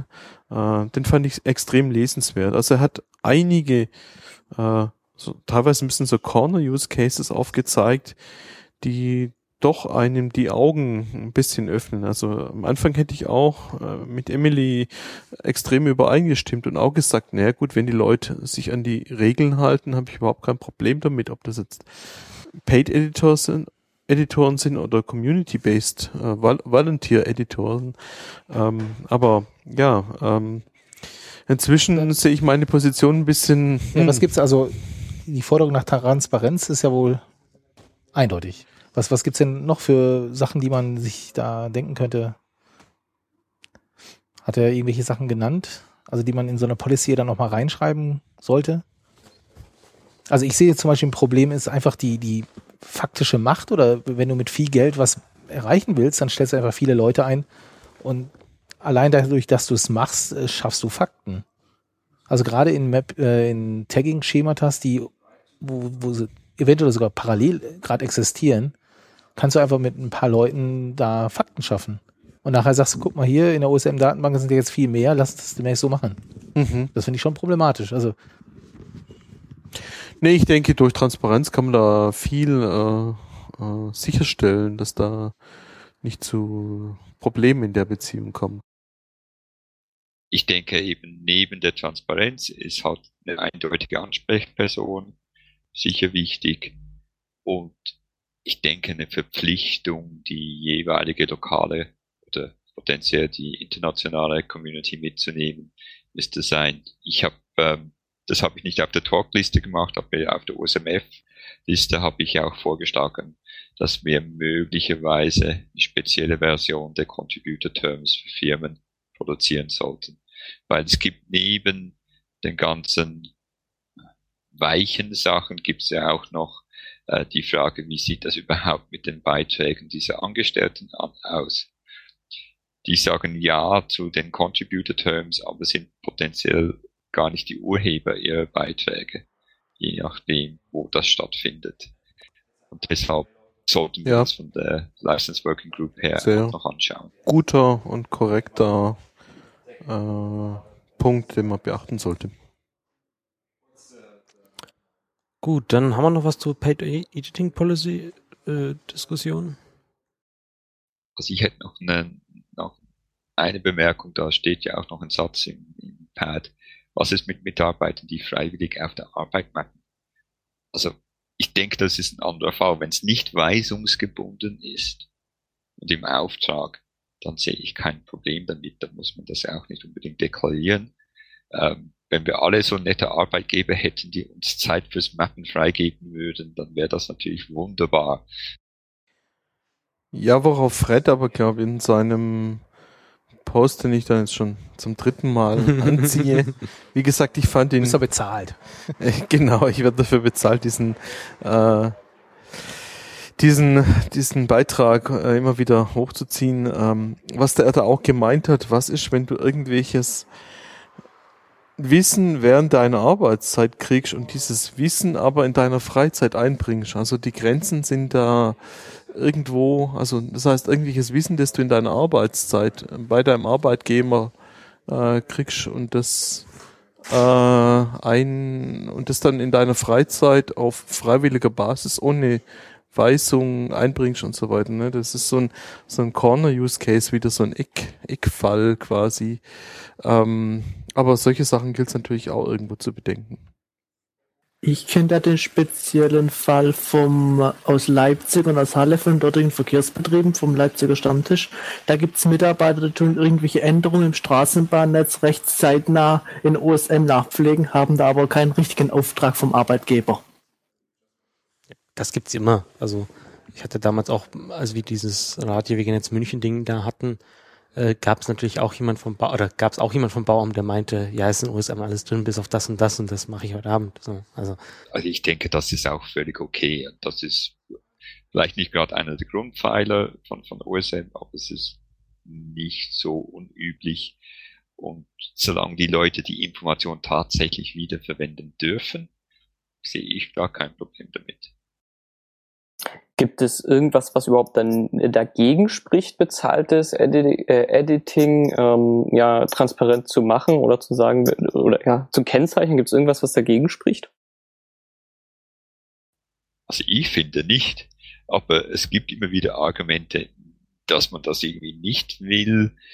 Das könnte damit zu tun haben, dass man Angst vor negativen Reaktionen hat, die es vielleicht gar nicht geben würde man transparent wäre.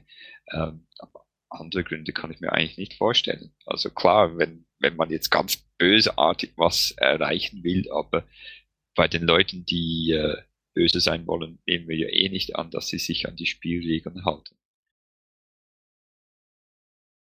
Es gab doch einen Diskussionsbeitrag, dass jemand Angst hatte um die ganzen Hot-Projekte. Ich habe es damals auch nicht ganz verstanden. Irgendwie, es war noch im Mai, glaube ich, als es ja auch schon die Diskussion gab, dass, es dann man, dass man dann plötzlich die ganzen Hutz-Sachen irgendwie melden müsste, müsste, wenn irgendwie das Rote Kreuz ein paar Leute nimmt und die dann Bilder abzeichnen. Also ich denke, es wäre eh nett, wenn man es wüsste. Jetzt ganz unabhängig von dieser Diskussion. Ähm, ich, ich ich, ich sehe da das Problem nicht. Was soll dann schlimm dran sein, das zu melden? Jetzt. ich denke, man kann dann Mapper auch viel besser einschätzen, auf welche, ja, auf welchem, welcher Wissensbasis oder wie auch immer ähm, sie äh, jetzt diese Geschichte gemappt haben. Also ich glaube, das ist so insgesamt, um e einige Edits überhaupt zu verstehen erst äh, und ja, der Community ähm, also ich, ich halte das für eine sinnvolle Sache, einfach um Sachen zu verstehen, warum Leute gerade das gemappt haben und wie zuverlässig diese Informationen jetzt sein wird. Aber ich denke jetzt historisch hatten wir ja mit Hot, ja, vielleicht mal ein paar kleine Schwierigkeiten mit Schulen und ähnlichen Institutionen. Ich denke, das ist aber so, wie wir es bis jetzt gehandhabt haben, in den Griff zu bekommen. Äh, da reden wir jetzt nicht von 100 Leuten, die wirklich irgendwie Auftrag haben, mappt jetzt das anders, als es in OSM ist oder so. Äh, zum, zum halte ich das eh für weniger problematisch. Ich denke auch, wenn, wenn die Leute im, im Sinne der Community arbeiten, haben die wenigsten Leute damit ein Problem. Gut. Ich würde sagen, nächstes Thema. Ähm, es gab auf der Talkliste äh, von jemand anderem, äh, Username Someone Else, eine ähm, einen etwas mm, launigen und in gewissem Grad auch frustrierten äh, Post. Ähm, was, was ist los? Ähm, der Style auf OSM.org äh, wird ja verändert. Ähm, Andy Allen hat ja viel Arbeit reingesteckt und auch andere inzwischen äh, um von dem alten, von den alten Render-Rules wegzukommen und das Ganze in eine pflegbare Form überzuführen. In dem Zusammenhang gab es auch ein paar Anpassungen äh, an äh, wie soll ich das sagen, an ja, an was gerendert wird und was gerendert wird und was nicht genau. Ähm, ein konkretes Beispiel, das äh, Someone Else genannt hat in seiner äh, Umgebung gibt es sogenannte Abandoned Railways, das heißt ehemalige Bahnstrecken, die nicht mehr benutzt werden. Und äh, die sind als solche noch in den Daten drin. Das ist nicht unüblich, weil man diese Bahnstrecken auch teilweise noch sehr gut in der Form, wie die Häuser gebaut sind oder wie gewisse Häuser stehen und so weiter sehen kann. Ähm, diese Abandoned Railways werden mit den neuen Rendering Rules eben nicht mehr gerendert, im Gegensatz zu dem alten, den alten Rendering Rules. Und es gibt jetzt eben Leute, die angefangen haben, diese korrekt getaggten Abandoned Railways umzutaggen in Disused Railways, damit sie auf der Hubkarte wieder erscheinen. Ähm, und diese andere Person, dieser Someone Else, hat sich halt ein bisschen drüber na, ich sag mal, aufgeregt, äh, aus meiner Sicht auch in gewissem Grad zu Recht, oder ich kann ihn sehr gut verstehen, um es mal so zu sagen, ähm, dass die Leute hier Rendering für, äh, Tagging für einen Renderer machen.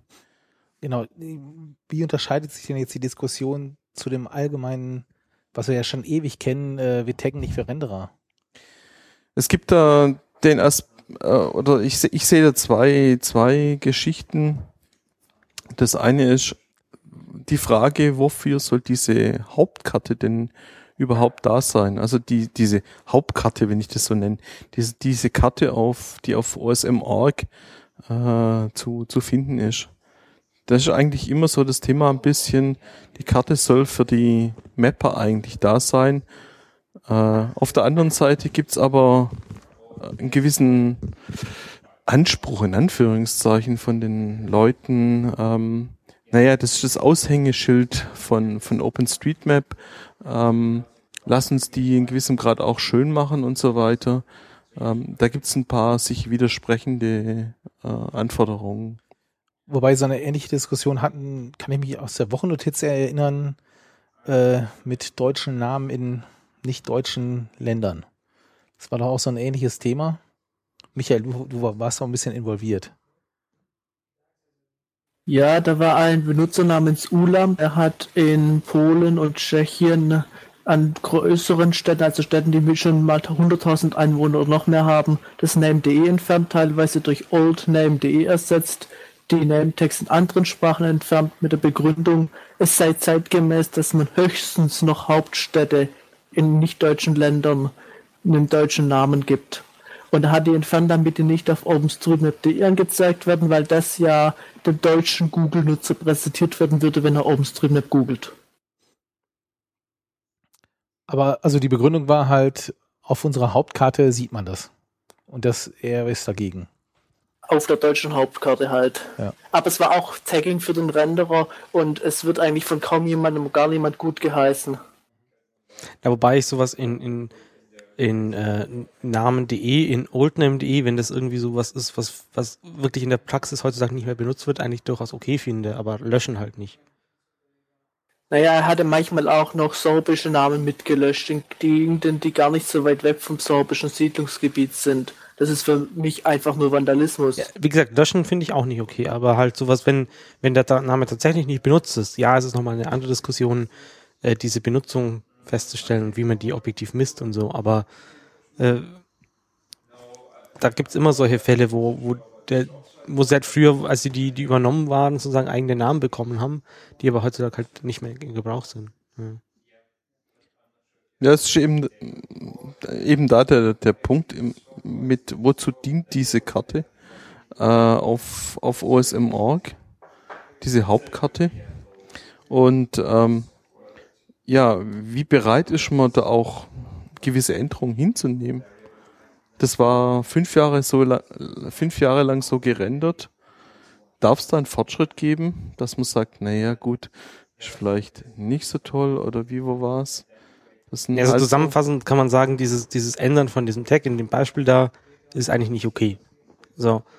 Ähm, dass es jetzt ja. anders gerendert wird, ja, ist halt so. Das, das, das ist halt, wenn man Änderung, also man kann auch nicht einfach sagen, es bleibt alles so, wie es ist. Das war lange Zeit so, das hat aber auch niemand gefallen. So. Und die Diskussion, die man halt eigentlich führen muss, und die Frage ist halt, wie man, in welcher Art man die führt, für wen ist die, ist osm.org. Für Enduser oder für Mapper. Aber ich weiß auch nicht wirklich, wie man diese Diskussion am besten führt.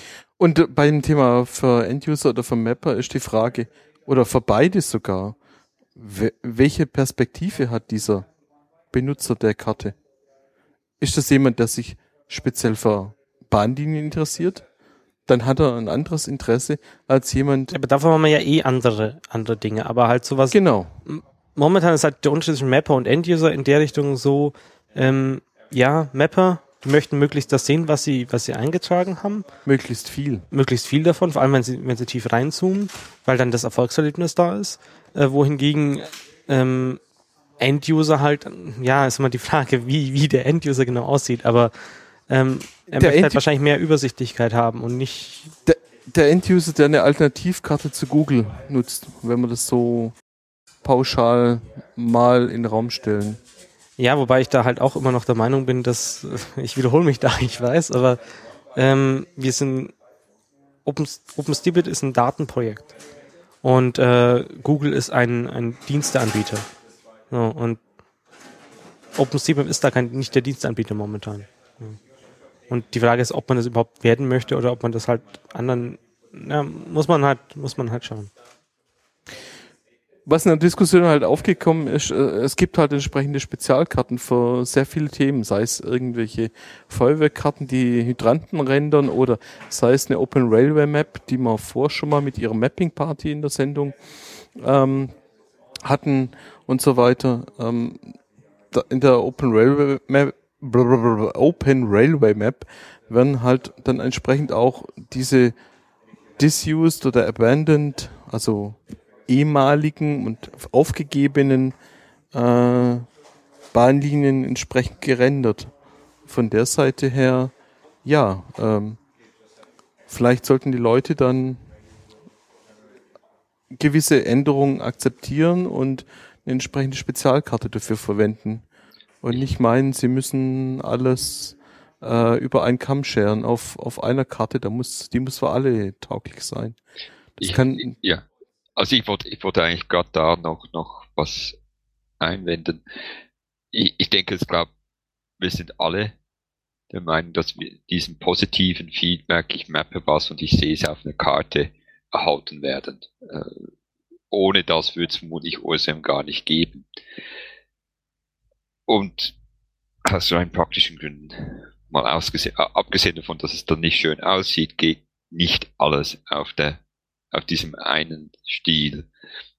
Aber was man natürlich könnte, ist noch weitere Spezialkarten auf der Hauptseite haben. Also an und für sich gibt's diese Policy, wie man neue äh, Tiles aufschaltet und was für Kriterien die erfüllen müssen. Und die Kriterien zu erfüllen sind jetzt sicher deutlich einfacher, schlicht wegen dem technischen Fortschritt, als sie es vor drei, vier Jahren waren, als diese Policy das erste Mal festgelegt wurde. Also man könnte jetzt nicht die Open Railway Map selber, weil das ist glaube ich nur ein Overlay, aber man könnte etwas in der Art machen und, und vielleicht einen der bestehenden Stile ersetzen oder noch eine zusätzliche Karte dazu. Ich denke, das ist vermutlich der gangbare Weg im Augenblick. Ähm, und, und die andere Möglichkeit ist halt, dass wir die Leute darauf verweisen, auf die Spezialkarten, aber das, das wäre dann ein größerer Umbau ähm, und das ist dann auch ein bisschen umstritten. Ja, ich glaube, es gibt ja auch schon im Wiki so die, diese Policy für neue Teil-Layer. Genau. Äh, dem, dem Beschlussbeschreibung. Genau. Und die haben ja bisher auch, ja, dass sie halt weltweit sein müssen. Und das ist halt nicht bei allen Karten der Fall. Ja. Ja, da ist dann eben die Frage, ob man entsprechende Spezialkarten irgendwie dann anbietet, entsprechend den eigenen Server. Ähm, nee, die Frage ist, ob man es halt auch auf seinem Auge einbindet. Ja, okay. Ja. Ich, ich meine, ich, ich denke, es ist relativ unumstritten, dass dieses Umtagging der, der, der Bahnlinien ein, eigentlich ein No-Go ist, wie es die Leute machen. Ich glaube, wir sind uns hier in der, in der Runde, die hier sitzt, relativ einig, wenn ich euch so angucke, oder? Da kann man auch nicht gegen sein. Also, ja. Zumal ja dass äh, die Abandoned Railways ohnehin schon ein Zugeständnis sind, da wir in OSM normalerweise keine History mappen. Genau, stimmt, das ist sogar schon ein Entgegenkommen. Da möchte ich jetzt verteidigend eingreifen. Schau dir mal dieses Foto im Wiki an. Das ist ein Einschnitt, das sieht schon noch ein bisschen nach Bahn aus. Also wenn man auf die Seite von Text schaut, aber das ist off-topic jetzt. Ja. okay. Was man hier vielleicht noch ein bisschen einschieben können, wenn wir gerade bei OSM AUX sind. Ähm, ich habe neulich auf der Augsburger Mailingliste den Hinweis gesehen, äh, dass es jetzt wohl auch mal wieder ein nettes Frontend für Routing auf OSM AUX gibt. Das ist ja auch so ein bisschen. Habt ihr das auch gesehen? Also es gibt das ähm, äh, Projekt Routing aufzuschalten auf OSM.org schon länger. Ähm, es ist noch nicht ganz so weit. Ich bin sicher, Frederik tut den Link jetzt gerade posten vom Development Server. Ähm, es gibt auch noch äh, der andere Punkt, der sehr häufig kommt, ist äh, Poi-Suche auf der Karte, also in, in der Umgebung. Äh, da gibt es auch einen Prototyp, der eigentlich recht gut funktioniert und ich denke, das kommt auch noch dieses Jahr. Ich wollte noch kurz auf das zurückgeben, gehen, das nicht mit Google konkurrenzieren.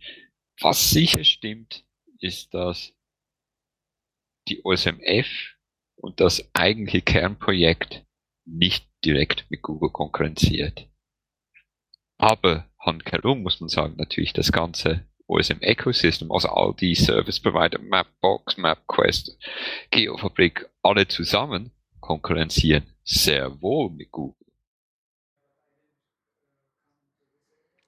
Ja klar, also das ist halt immer die Frage, was ist OSM? Ist es nur die Foundation? Ist es die komplette Community? Ist es auch die Leute? Also zählt man zur Community auch die Leute äh, und die Firmen dazu, die dort rum so sind, ja. Die Datennutzer. Ja. Ja, aber es sind doch äh, schöne Aufsichten. Habt ihr auch den Link für diese Poi-Suche? Äh, du meinst, du meinst nicht Poi-Suche, das war Routing. Ja, ja, aber Simon hat auch eine Poi-Suche. Simon ah, hat gerade eine Poi-Suche. So, ja, dann suchen wir mal Links.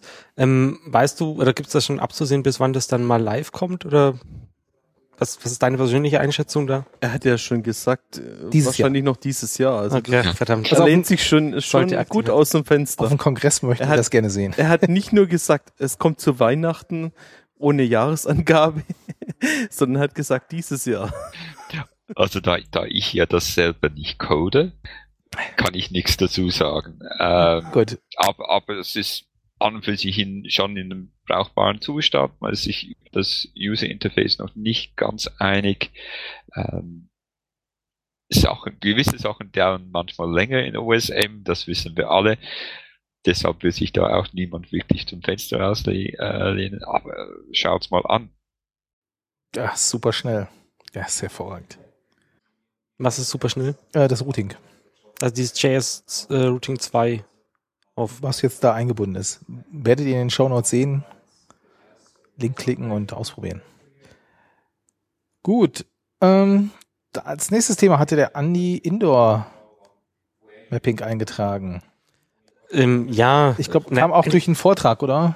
Ja, es gab einen Vortrag ähm, wieder auf der SATMU und äh, der Vortragende, oh, jetzt habe ich seinen Namen schon wieder vergessen. Thomas Greichen oder so. Ja, äh, von der TU Chemnitz in dem Fall. Ähm, Ethernik Lehrstuhl ist, oder ein, ein Ethernik Lehrstuhl da, ähm, haben halt auch so ein Projekt, wo so ein bisschen, ja, wie stelle ich denn meine Position indoor, äh, in Gebäuden fest, weil GPS geht ja nicht und so weiter. Ähm, aber um sowas brauch, darzustellen, brauchst du halt auch irgendeine App, die irgendwie Daten hat. Und ähm, er hat sich dann halt mal ein bisschen umgeschaut bei uns im Wiki ähm, und ist dann auf die verschiedenen äh, ja, Seiten gestoßen. Unter anderem äh, das Schema äh, Indoor OSM aus Heidelberg. Ähm, und ähm, ja, in diesen in den Fragen danach oder ähm, kam halt dann auch, äh, zum einen gab es mehrere Leute, äh, die halt meinten, ja, das, das Indoor OSM-Schema ist ja nicht so ganz toll und ähm, da müsste man eigentlich schon ein paar Dinge ändern. Und dann hat sich da gleich, Simon war der Erste, der sich da zu dem Thema zu Wort gemeldet hatte und er hat dann auch ein Thread im Vor, also zum einen ein Proposal äh, im Wiki, das ja dann äh, Indoor OSM 2.0 genannt hat, äh, erstellt und zum anderen auf verschiedene Dinge, unter anderem im Wiki eben auch darauf hingewiesen und da ist ein bisschen Diskussion entbrannt. Aber jetzt, Simon, äh, stell doch mal aus deiner Sicht so ein bisschen die Situation dar, bevor ich dir jetzt alles von wegnehme. Okay. Ähm, ganz grundsätzlich halte ich es für interessant, das in OSM zu machen. Äh, Leute, die meinen Vortrag an den an der Foskis letztes Jahr in Rapperswil gehört haben, wissen, dass ich, ich da sehe, dass wir den Gelegenheit schaffen müssen, dass wir neue hochmotivierte, profiliert, äh, profilierte Mapper heranziehen müssen. Und nicht nur Leute, die einzelne POIs editieren. Und da gibt's 3D-Mapping, Indoor-Mapping und vieles anderes mehr. Ähm, das, das ist so mal die, die, die grundsätzliche Motivation. Natürlich ist da auch eine, spielt ein bisschen rein, dass Google das auch schon länger macht und es eigentlich keinen wirklichen Grund gibt, wieso wir das nicht auch können. Jetzt hat äh, das Indoor-Mapping in OSM irgendwie so eine Geschichte, die ist sehr ähnlich wie das 3D-Mapping, gibt verschiedene Vorschläge dazu und es hat sich nie wirklich eins durchgesetzt. Und 3D-Mapping ist das dann passiert mit diesem 3D Simple Buildings oder wie es offiziell heißt, wo man, wo sich eigentlich alle Entwickler auf einen gewissen Mindestsatz an Attributen geeinigt hat. Und seitdem ist es populär und es wird immer populärer. Beim Indoor Mapping kommt noch ein bisschen was mehr dazu. Also da haben wir die gleiche Situation. Wir haben eigentlich da mehrere Proposals, eine komplizierter als der andere, muss man da noch sagen. Ähm, und, und da kommt noch dazu, dass wir wirklich das Bedürfnis haben, dass die Leute gerne in irgendeiner vernünftigen Art und Weise, auch wenn sie jetzt nicht ganze, ganze Flurpläne und, und, und, und, und äh, Stockwerkpläne eintragen, ähm, POIs verorten würden auf den verschiedenen Stockwerken. Und das irgendwie in vernünftigen Art sehen möchten auf dem mobilen Gerät und so weiter. Und ähm, das Problem ist natürlich auch für einen Entwickler, der jetzt kommt und denkt, ja, jetzt mache ich OSM Indoor, der, der schaut ins Wiki und der sieht irgendwie vier, fünf verschiedene Proposal. Und irgendwie das Indoor OSM Proposal sieht am vernünftigsten aus, hat aber diverse Probleme. Es gibt Tag-Überschneidungen, also Konflikte mit, mit dem 3D-Mapping. Ähm, es gibt Sachen, die einfach von, vom, vom Wort her ungünstig gewählt sind. Das ist nicht so schlimm, das gibt es in OSM äh, häufiger, aber wenn du ein 3D-Building-Tag hast, Building, Doppelpunkt Part und du hast im Indoor Building Part ohne Doppelpunkt, äh, da ist die Konfusion garantiert. Und ich wollte da eigentlich, da, eigentlich ist das, was ich gemacht habe, noch kein Proposal. Das ist einfach ein Strawman, also zum Auseinandernehmen und Verreißen. Einfach schauen, okay, was müssen wir mindestens ändern am Indoor OSM äh, Proposal, so dass er funktioniert. Und es hat sich jetzt ein bisschen entwickelt, dass man sagt, okay, vielleicht könnte man da ganz auf Relationen verzichten. Das ist jetzt nicht etwas, was ich sage, das ist unbedingt nötig. Ich finde einfach die Komplexität über alles vom Vorschlag sollte klein sein. Und eben auch diese einfache Poise auf einem Stockwerk irgendwie berücksichtigen. Und zum Stand der Dinge, also jetzt Diskussion läuft, wir sind vermutlich schon an einem Punkt, wo man effektiv laufenden Code haben müsste, mal zum zeigen, ob gewisse Sachen wirklich so funktionieren, wie man sich das vorstellt. Und das ist so, wenn ich jetzt nicht hier am Reden wäre, würde ich vermutlich mal versuchen, einen Router aufzusetzen mit dem so aktuellen Konsens. Äh, ist der aktuelle Konsens eigentlich schon irgendwo zusammengeschrieben oder?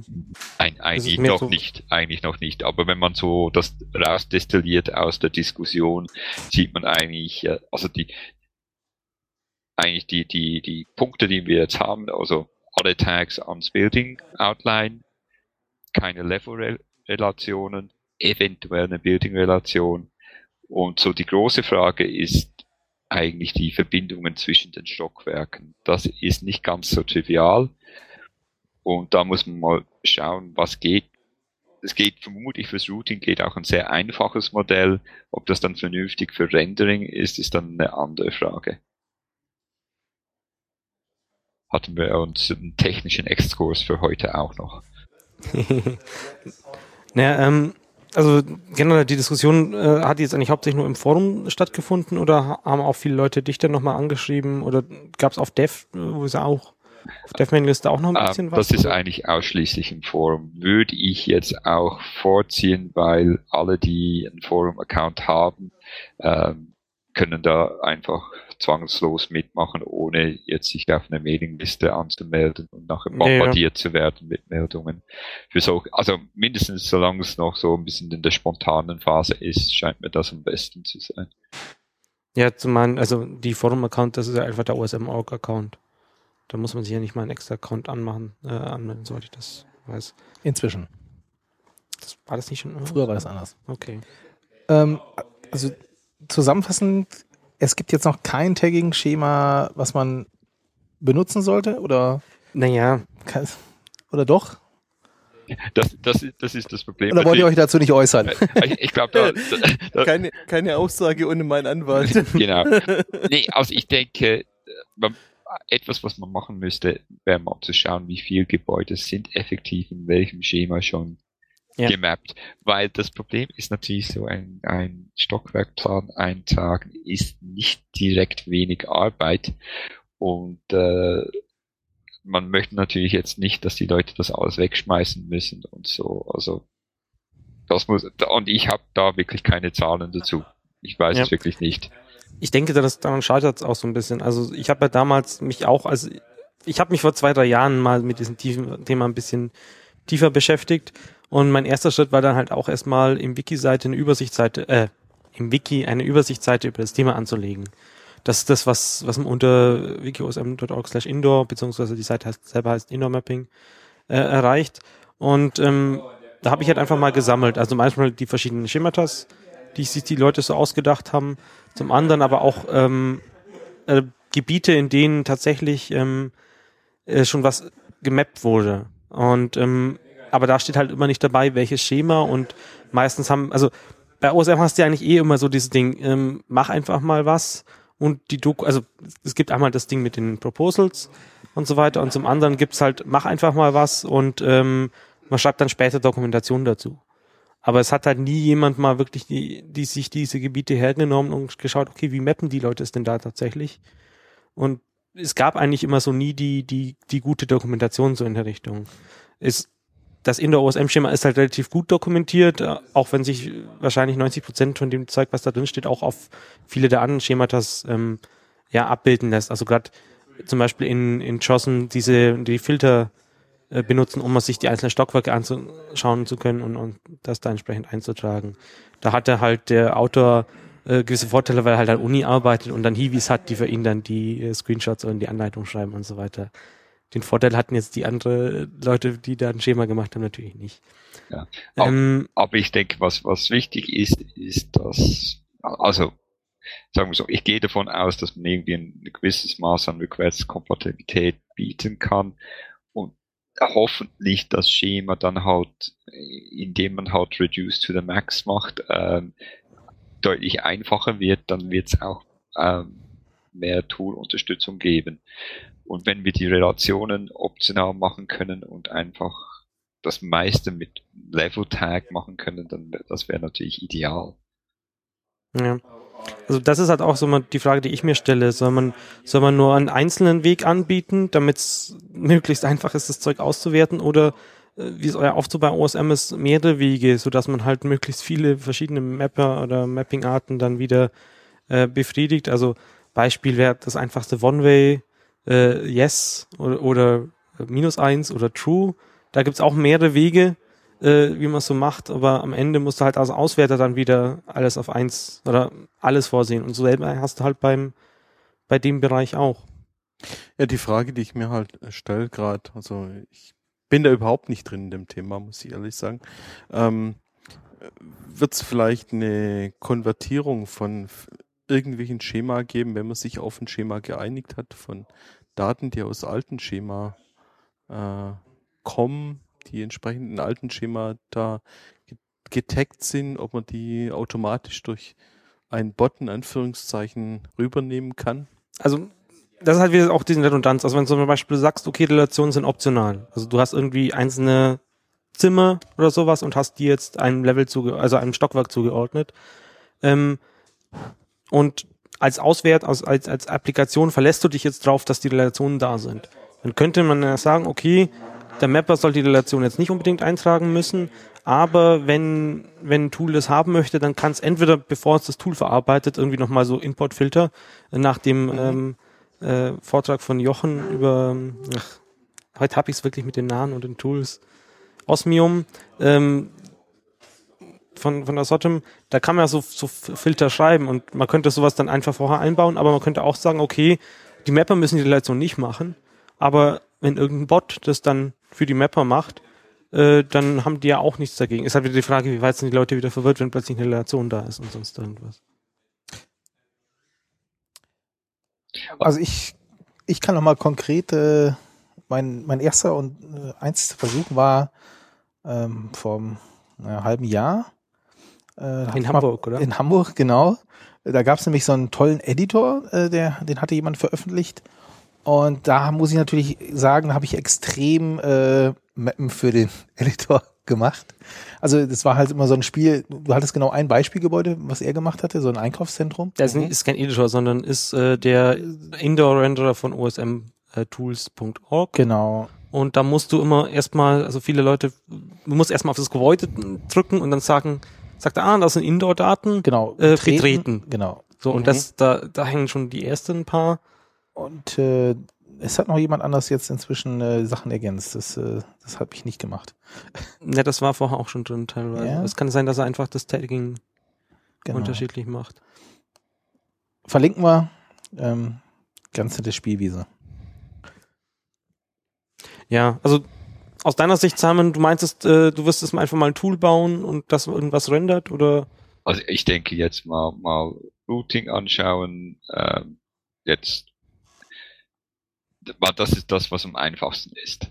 Äh, Render ist natürlich schon ein bisschen mehr Aufwand, ähm, aber äh, mal schauen. Also ich, ich, war jetzt vor allem am Routing interessiert, ob, ob das äh, vernünftig funktioniert, wenn wir jetzt äh, vor allem diese vertikalen Verbindungen anders machen. Wie möchtet ihr es denn jetzt eigentlich machen? Also, also ich verstehe halt. Äh, sehr, sehr einfach eigentlich. Also es gibt eigentlich zwei Fälle. Es gibt Licht, also es gibt äh, Aufzüge, Ja. Das sind die komplizierten und es gibt Treppen und Row, äh, Row-Treppen, die sind eigentlich die einfachen, äh, weil die kann man natürlich mit einem Punkt im jeweiligen Level verbinden. Bei den, bei den Aufzügen ist es ein bisschen unklar und da war der Vorschlag, man macht einfach einen Punkt und gibt an, welche Levels ähm, über diese Türe beim Lift ver, äh, verbunden sind. Also es gibt ja auch Lifte zum Beispiel, die vorne und hinten eine Türe haben. Je nachdem, auf welchem Stockwerk man ist, kommt man anders raus. Und äh, das sollte ja im Prinzip gehen. Also äh, Ja, steht auch so schon in der Doku von Menz aha. weil die das auch mit drin haben. Ja. Also das war da auch der, damals in der Diskussion schon das, was, was am besten ist.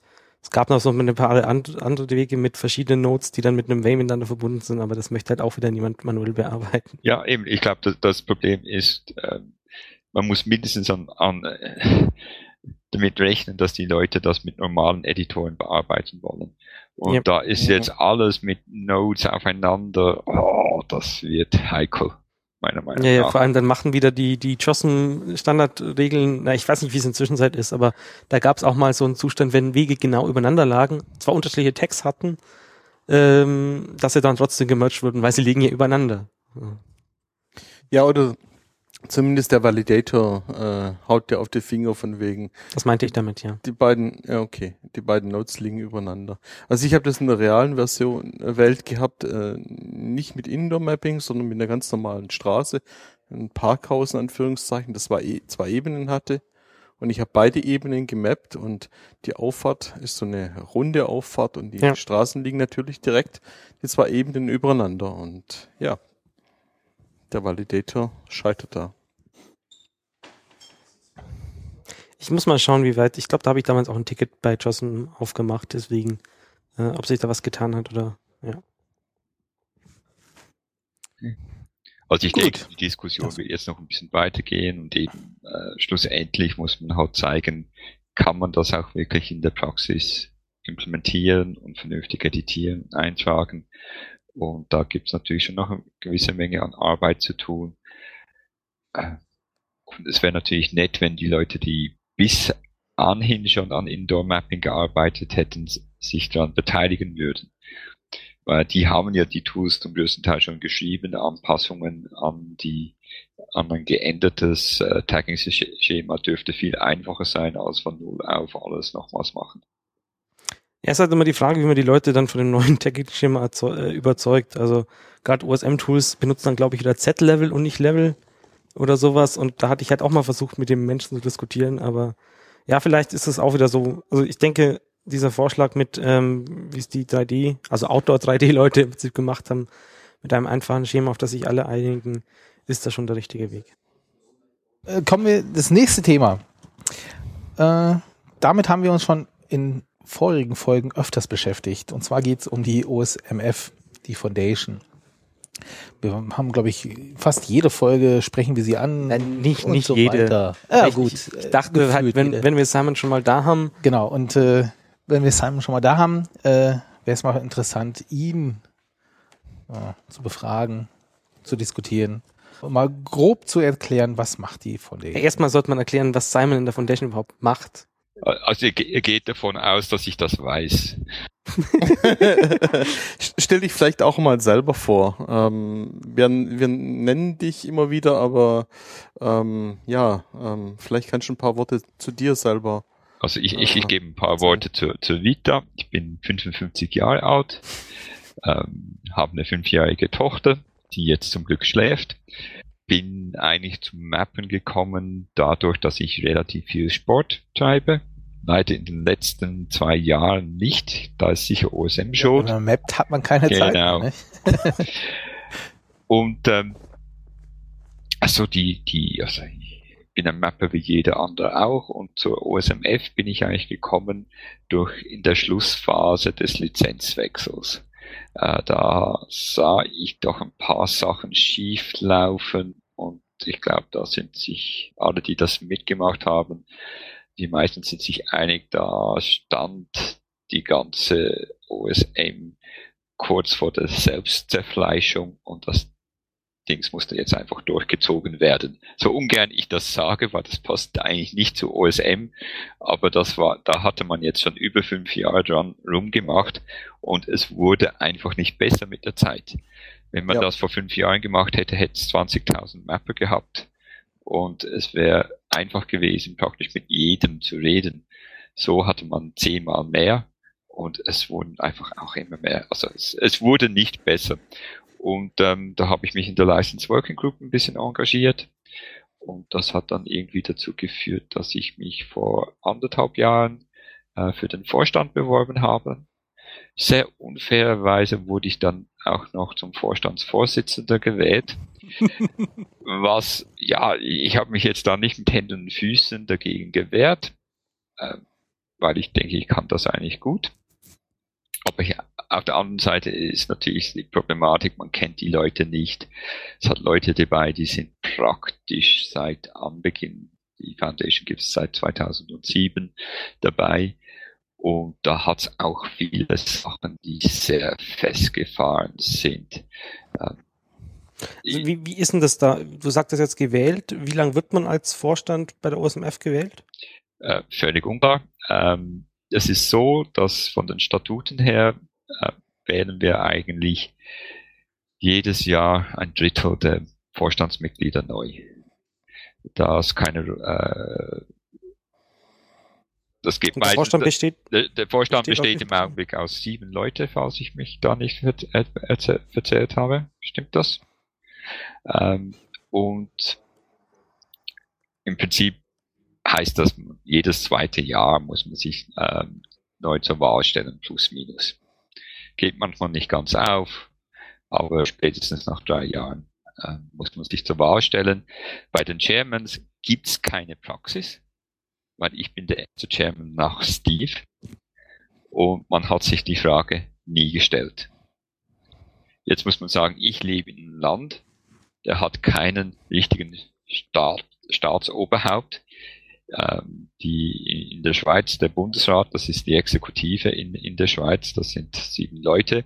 Äh, da wird jedes Jahr abgewechselt, wer der äh, aktuelle Bundespräsident ist. Das ist eine reine Reprä- Repräsentationsstelle. Und äh, so, ich hätte jetzt kein Problem damit gehabt, wenn wir gesagt hätten, okay, das macht jetzt jedes Jahr jemand anders. Ist aber im Augenblick nicht so. Also ich mache es jetzt zum zweiten äh, Jahr hintereinander.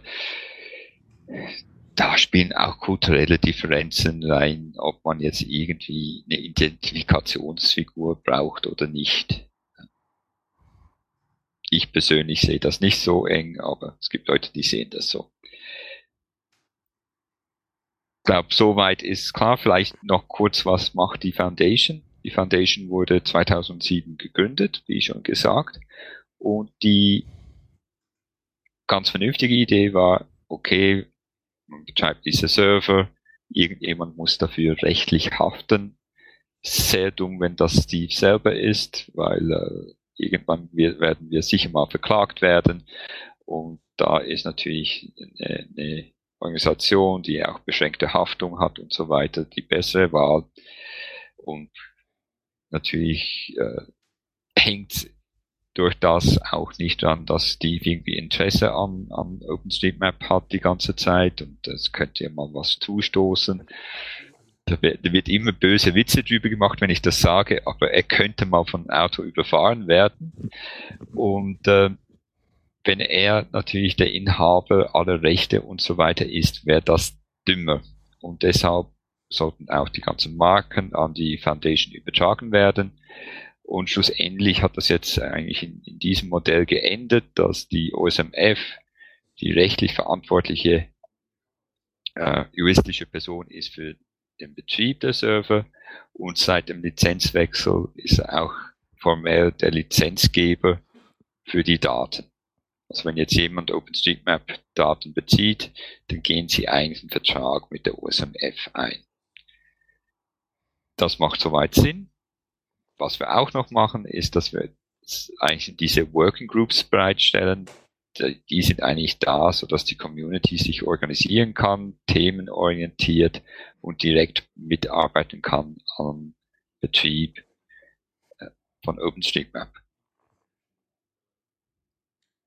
Vielleicht noch als ähm, oder ja ein Wort zum zur Foundation in Bezug auf das, das rechtliche, wie sie aufgestellt ist, aus deutscher Sicht, wie man das im deutschsprachigen Raum äh, sehen kann, wird man das erst am ehesten mit einem Verein oder einer Stiftung oder sowas in der Richtung ähm, vergleichen? Leider ist es so, dass es gibt vermutlich kein wirkliches Pendant in, in ja. deutschem Recht. Da ich in der Schweiz wohne und ich bin ja auch im, im Schweizer OSM-Verein, so ein Verein wäre so das Naheliegende, hat man halt damals nicht gemacht. Das ist essentiell eine Firma mit beschränkter Haftung, die von den Mitgliedern garantiert wird. Also die hat kein eigenes äh, Einlagekapital, Aktienkapital oder sowas äh, äh, ähnliches, sondern die Mitglieder, also die richtigen Mitglieder, wir haben jetzt in der Zwischenzeit zwei verschiedene, ähm, garantieren mit irgendwie 15 Pfund pro Mitglied oder so etwas, oder 5 Pfund, ich weiß nie, die Zahl nie, dass sie für die Schulden äh, der OpenStreetMap Foundation aufkommen. Das ist es. Ähm, wir sind aber Non-Profit, sind aber keine Charity. Also das heißt, wir sind nicht, ähm, deutsches Wort kommt gerade nicht, wir sind, gemein, wir sind nicht gemeinnützig, aber wir sind äh, Non-Profit. Ja, ich glaube, von, von, ein Pendant im englischen Recht zum, zum deutschen Verein zum Beispiel gibt's glaube ich, auch gar nicht so in der Art und Weise. Ja, nicht direkt. Es, ich glaube, es gibt auf EU-Ebene gibt's irgend so etwas, aber äh, das hat man damals nicht gemacht. Ähm, das ist natürlich auch irgendwie so ein bisschen eine Outlast, die man aber vermutlich nie ungeschehen machen wird. Du meintest ja vorhin, äh, als du da so ein bisschen angefangen hast, äh, war vieles auch festgefahren oder na, ich weiß genaue Formulierung jetzt von dir nicht mehr. Ja. Denk, denkst du, das hat sich jetzt in den letzten zwei Jahren äh, geändert oder gibt es immer noch Verbesserungspotenzial? Oh, Verbesserungspotenzial gibt es natürlich immer. Ähm, ich, ich, will eben eigentlich da niemand Vorwürfe machen. Und immer wenn ich solche Gespräche führe, fange ich jetzt mit Entschuldigungen für meine Vorgänger an. Nein, also das Problem ist, 2007, als man die OSMF gegründet hat, da war OSM ein ziemlich unbedeutendes Projekt. Das ist jetzt nicht böse gesagt, das war gerade am Anfang, wenn man die Zahlen anschaut, da war noch nicht sehr viel da. Und da hat man sich dann fünf Jahre lang mit dem Lizenzwechsel beschäftigt und sonst eigentlich nichts gemacht. Also nicht ganz nichts, aber von der Foundation-Sicht von, von der Foundation-Sicht her. Und das heißt, dass viele Sachen, die äh, man normalerweise so im Laufe der Jahre gemacht hätte, zum Beispiel die Statutenrevision oder Local Chapters, da komme ich dann vielleicht noch kurz drauf, hat man halt nicht gemacht, weil irgendwie es gab diesen, äh, dieses eine Thema, Lizenzwechsel, dann hat man dieses Monster. Dieses Monster. Und dann hat man die Lizenz gewechselt und dann stellt man plötzlich fest, ups, wir sind ja ein Spieler in einem Multimilliardenmarkt und nicht mal unsere Vorstände sind regelrecht gewählt. Und ich, ich bin bin ein bisschen verschrien, dass ich jetzt so ein bisschen administriere in der, in der OSMF. Äh, das ist nur aus der Not, weil man halt jetzt so lange die Sachen nicht gemacht haben. Ich würde auch gern mehr spekulieren über die Zukunft und so. Aber es ist halt so, die Grundarbeit muss gemacht werden und wir haben relativ viele Sachen, die nicht gemacht worden sind über die letzten Jahre, die wir so langsam aufarbeiten. Ähm, das geht nicht sehr schnell, da gibt es auch Widerstände, wieso soll man das jetzt anders machen? Ähm, ja, und, aber die Baustellen sind weniger, als sie vor anderthalb Jahren waren. Ja, ähm, kannst du mal kurz äh, vielleicht die Verteilung eurer Aufgaben äh, schildern? Also sind ja sieben äh, Mitglieder im Vorstand. Also du bist Chairman, Vorsitzender. Äh, welche Rolle ist das jetzt besonders? Also du hast ja nicht mehr Stimmrecht oder so oder mehr Rechte, oder? Also ich habe sogar mehr Rechte. Ich glaube, wenn es ein, wenn es oh. Unentschieden gibt in der Abstimmung, da hätte ich an und für sich den Stichentscheid. Äh, das würde ich okay. natürlich tunlichst vermeiden zu, zu brauchen. Also ich hätte da eine zweite Stimme. Das gäbe sehr böses Blut, wenn ich das machen würde. Also im Allgemeinen versuchen wir eh auf Konsensbasis zu arbeiten äh, und die Bedenken der, der Mitglieder vom Vorstand zu berücksichtigen. Also es gibt im Prinzip drei Officers. Äh, ich bin ja schon genannt worden. Es gibt Frederick, der ist der Firmensekretär und Oliver, äh, der macht die Finanzen. Also die, die offiziellen Stellen vom Vorstand sind fest in deutschsprachiger Hand, kann man sagen. Und dann gibt's ähm, noch vier weitere Mitglieder. Das ist die Kate Chapman, die ist jetzt äh, ganz neu dabei seit letztem Jahr. Der Matt Amos, ähm, den kennen alle, das Spiritus Rectus von sehr, sehr viel der Technik vom jetzigen OSM. Der Dermot McNally und irgendjemand habe ich vergessen und den Henk natürlich. Ähm, und so die da gibt's keine Rollenverteilung in dem Sinn. Henk macht die Mitgliederverwaltung aus historischen Gründen. Das macht er schon irgendwie seit, weiß nicht, mindestens vier Jahren, wenn noch nicht länger. Ähm, und er macht auch die ganze äh, internationale SOTM-Organisation. Ansonsten engagieren sich die äh, Mitglieder in den Working Groups. Frederick Wister ist, äh, ist in der DWG, ich bin in der LWG. Ähm, Dermot ist in der Future Working Group, die im Augenblick gerade, glaube ich, ein bisschen ruhig ist. Kate, wisst ihr natürlich, die ist bei Hot äh, engagiert. Und ähm, das ist es ungefähr. Also es, es hat, ähm, ich weiß nicht, ob ihr den Vortrag von Matt an Sotom US gesehen habt. Äh, da hatte Zahlen zitiert, die hat er eigentlich von mir. Das war eigentlich mein Vortrag. Ich habe leider meinen Pass gewaschen, konnte ich nicht dorthin gehen. Und ähm, da habe ich mal festgestellt, es gibt irgendwie so 50 Rollen innerhalb von der OSMF aktuell mit den Working Groups. Und diese 50 Rollen werden von knapp 25 Leuten besetzt. Und von diesen 25 Leuten sind irgendwie die Hälfte seit Anfang an dabei. Und das in sich ist schon ein Problem. An und für sich machen zu wenig Leute zu viele und wir haben zu vieles und wir haben eigentlich zu wenig neues Blut. Und das sieht man auch zum Beispiel jetzt in der Communication Working Group. Die hat jetzt gerade einen neuen Anlauf gestartet. Ähm, die ist eigentlich so unser Public Relations, Marketing Arm, soll eigentlich kommunizieren und es wäre sehr schön, wenn sie auch in Geschichten, die wir ja zuhauf national haben, nehmen könnte und die im internationalen Publikum unterbreiten könnte. Das ist aber Arbeit und wir haben dort einfach seit zwei, drei Jahren das Problem, dass wir nicht wirklich genügend Leute haben. Also es ist im Wesentlichen ein Mann. So, jetzt habe ich vermutlich genug erzählt. Es wäre vermutlich einfacher, wenn Leute fragen würden. Ja, klar. ja wobei, ähm, du hast ja gesagt, viele Sachen äh, sind liegen geblieben. Wobei so, also ich habe auch schon oft Stimmen gehört, die gesagt haben, eigentlich sind wir mit der Arbeit so soweit zufrieden, weil sie regieren uns nicht rein, sie bestimmen nicht viel, sie stören uns nicht. Äh, wir kommen hier, sagen wir mal, in der deutschen Community ganz gut klar ohne eine große Foundation, die äh, jetzt viel Marketing, viel was was ich macht.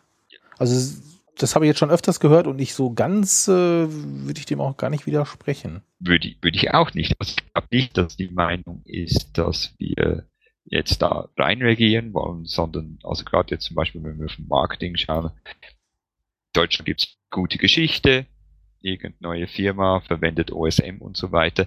Das könnte man eben nehmen und auf internationaler Ebene weiterverbreiten, auf Englisch übersetzen, wenn es eine gute Geschichte ist.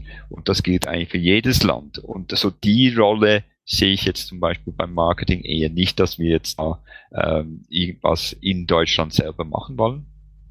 Äh, das andere ist natürlich, der Idealfall ist, man merkt gar nicht, dass es uns gibt sollte ja eigentlich alles von uns Community getrieben gemacht werden. Also ich zähle mich auch zur Community.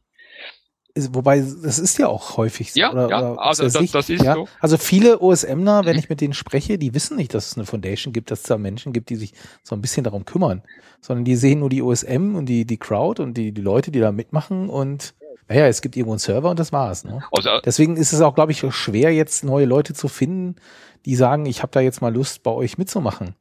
Weil erstens, da, du sprichst mit Leuten, die seit Anfang an da sind, die kennen Geschichten, ja. Also ich verstehe schon, dass das äh, nicht so einfach ist und auch nicht transparent ist, auch, auch eure Aufgaben. Vielleicht, wo heute durch dieses Interview, äh, vielleicht findet sich jemand, der vielleicht Spaß hat. Wobei ich auch nicht den Eindruck habe, dass die, die Foundation versucht, hier irgendwie rein zu, re äh, zu regieren oder sonst irgendwas. Ja, allein schon die Gefahr. Also es gibt Leute, die sagen, äh, lass uns nichts ändern, weil sonst könnte ja die Gefahr bestehen, dass sie anfangen oder so. Zum Beispiel also Leute einstellen, die Spenden sammeln. Ja, ist bei anderen Organisationen der, der Größe, die wir eigentlich sind, völlig normal. Ja. Ja, bei Wikipedia, die, die haben einen ganzen Stab da. Wikimedia. Wikimedia, sorry. Ich, Ja, wie gesagt, aber andere hast du wiederum wie der CCC, also der Chaos Computer Club in, in Deutschland, die halt von außen sagen, ja, wir möchten eigentlich keinen bezahlten Aktivismus. Genau. So, und das ist halt immer so dieses, gibt das eine und das andere Modell und wahrscheinlich auch noch tausend Dinge dazwischen. Al- Also ich Ja. denke, es denkt niemand ernsthaft im Augenblick dran, dass das Modell grundsätzlich zu ändern. Und dies, die, diese Hausaufgaben, die ich angesprochen habe, äh, es hat zum Glück immer trotzdem funktioniert. Ähm, das ist das Gute. Das heißt noch lange nicht, dass man nicht hin und wieder halt was doch in Ordnung bringen muss. Und auf jeden Fall. und ja. zum Beispiel klar. eben diese Local Chapter Sache. Ähm, das ist vielleicht ein Klassiker, weil die, die, die Local Chapters waren 2007, September 2007, ein Agendapunkt auf der ersten Sitzung des OSMF Boards, also des Vorstands. Das ist bis heute noch nicht gelöst. Und das führt zum Beispiel dazu, dass es relativ große Organisationen gibt, OpenStreetMap US, die Österreicher in der Schweiz, in Deutschland, die eigentlich diese Rolle übernommen haben und da niemand eigentlich wirklich ein Problem damit hat, aber man das Verhältnis eigentlich nie geregelt hat. Und weil natürlich jetzt da irgendwie sieben Jahre den Bach runtergegangen sind, ist es natürlich jetzt viel schwieriger, die Situation zu regeln, als es vor sieben Jahren gewesen wäre. Und jetzt könnte man dann, okay, es läuft auch so, wie es jetzt ist, und jetzt warten wir nochmal sieben Jahre. Aber die OSM von heute ist nicht die OSM von vor sieben Jahren. Und Ja, also ich kann mich nun lebhaft an die Diskussion äh, während der SOTEM äh, in, in Amsterdam erinnern, als es abends eine Runde genau zu dem Thema gab in irgendeiner Kneipe mit tausend Leuten und ähm, ich denke, es ja, es gibt einige Sachen. OSM entwickelt sich weiter, wir werden größer. Vielleicht brauchen wir bei einer größer werdenden Community und mehr Datenanwendern und sonst irgendwas, sollen wir das vorher mit dem Thema äh, organisierte, organisiertes Mapping, äh, bezahltes Mapping äh, diskutiert haben, vielleicht in gewissen Punkten einfach gewisse Regeln oder sonst irgendwas. Oder wir warten einfach so wie Wikipedia, die irgendwann den Break-Even erreicht haben und jetzt immer weniger werden. Äh, Wie das- immer weniger. Ja, immer weniger Contributor. Ach so. Die haben doch mit sinkenden Autoren zu kämpfen. Vielleicht passiert uns das ja auch und dann, also, ich, ich glaube nicht, dass das in absehbarer Zeit passiert. Da haben Okay. wir, glaube ich, schon noch viel Spielraum. Aber ich, ich, Mhm. ich gebe wirklich einfaches Beispiel für so Hausaufgaben. Ähm, aus irgendwelchen Gründen hat nie jemand die Marke OpenStreetMap in den USA beantragt. Und das war egal, als man mit OpenStreetMap eh kein Geld verdienen konnte. Das kann man jetzt potenziell. Und es wäre natürlich ein Drama, wenn jetzt jemand diese Marke in Amerika registriert hätte und jetzt zum Beispiel verboten hätte, dass wir ähm, den Namen da verwenden. Und das ist, das ist nicht einfach Drama, also es ist mir professionell, ist mir solche, sind mir solche Sachen schon passiert. Und es ist nicht die Frage, ob sowas passiert, es ist nur die Frage, wann sowas passiert. Und äh, zum, und in so einem Fall hat die OSMF eine hier ganz ureigenste Aufgabe nicht erfüllt.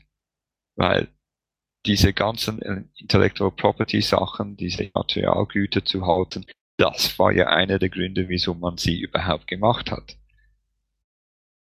Ähm, äh, um das mal alles ein bisschen konkreter greifen zu können, gibt es denn irgendwo eine Art To-Do-Liste von wichtigen Sachen, die eigentlich getan werden müssen, aber nicht getan werden?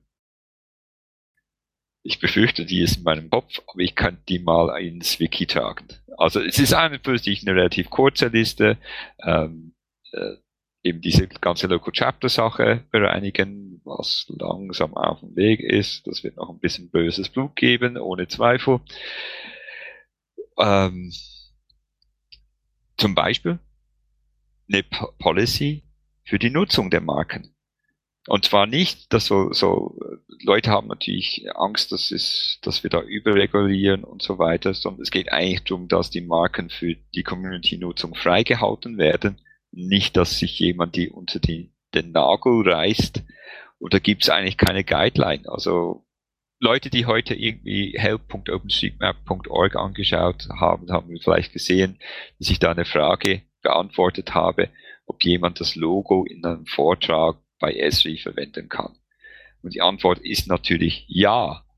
Darf er? Darf natürlich nicht behaupten, dass er irgendwie die OSMF vertritt und so weiter, aber wenn es darum geht, OSM-Daten zu kennzeichnen, so ist das natürlich völlig okay.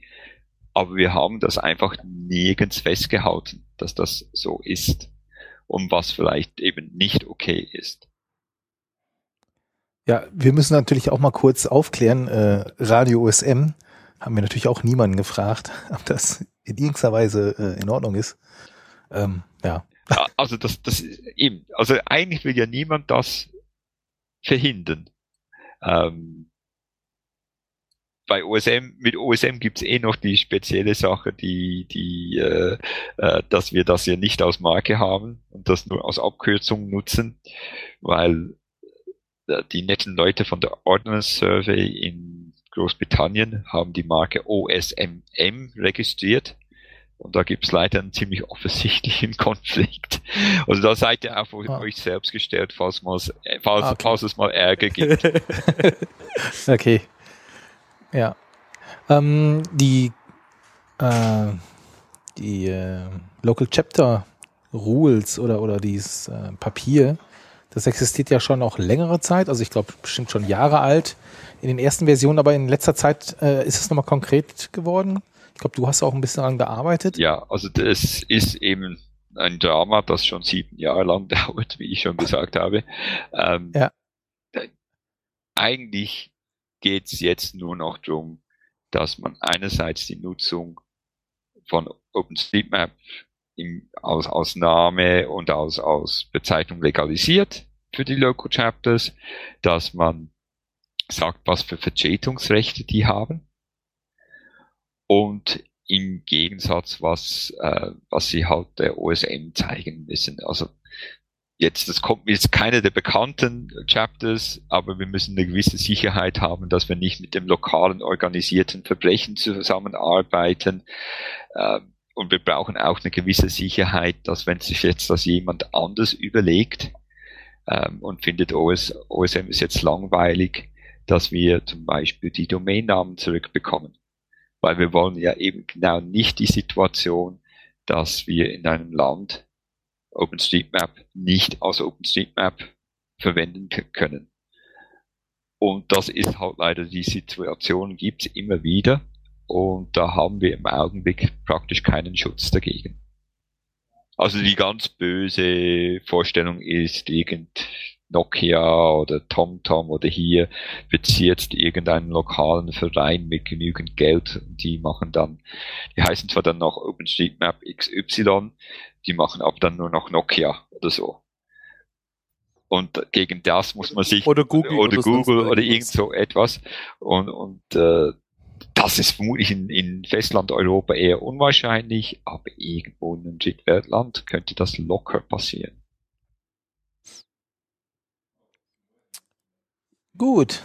haben wir irgendwas zu OSMF vergessen, was du noch erzählen wolltest oder was irgendjemand von den Hörern im Mumble noch erzählen wollte oder fragen wollte oder sowas? Also ich möchte natürlich nochmals alle aufrufen mitzumachen. Also gerade die deutschsprachige Community, die ist zwar jetzt sehr stark im Vorstand vertreten, aber in den Working Groups nicht so stark.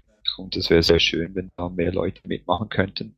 Im Allgemeinen sind die Zeitansprüche in den Working Groups nicht allzu groß. Also da ist äh, die Data Working Group ist natürlich äh, ein schlechtes Beispiel, weil das ziemlich zeitaufwendig ist. Ähm, aber ähm, ansonsten geht nicht noch. Also und eben, sind alles eigentlich Mapper.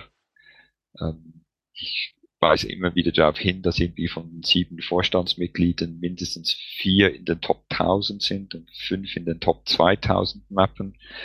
Ähm, also das ist Community. Wie findet die Kombination in diesen Working Groups eigentlich statt? Mailingliste oder Mumble oder Telcos oder sonst was? Ah, Forum? Mailinglisten hauptsächlich und ähm, früher jetzt früher Telefonkonferenzen. Ähm, in der LWG haben wir jetzt noch keine Sitzung gehabt, aber ich nehme an, wir werden das, also seit wir das Telefonkonferenzsystem nicht mehr haben, aber ich nehme an, wir werden Mambo verwenden. Das funktioniert eigentlich sehr gut. Und wo sollen sich dann Leute, die da Interesse an einzelnen äh, Working Groups haben, melden? Bei der Working Group selbst oder gibt es da irgendeinen so bei der Working Group selbst. Also, oder es hat eigentlich von jedem Working Group hat's einen Chair. Ähm, das ist eigentlich der primäre Ansprechperson. Die Adressen findet man via der Foundation Website osmfoundation.org. Wir werden sie auch in die Shownotes packen. Jo. Gut, dann ähm, letzter Block, sonstiges rechtlich Hörerkommentar, äh, Hörer, ja, wir haben sonstiges, nehmen wir es einfach sonstiges. Ähm, Konstantin, du hattest äh, ein paar Punkte eingetragen.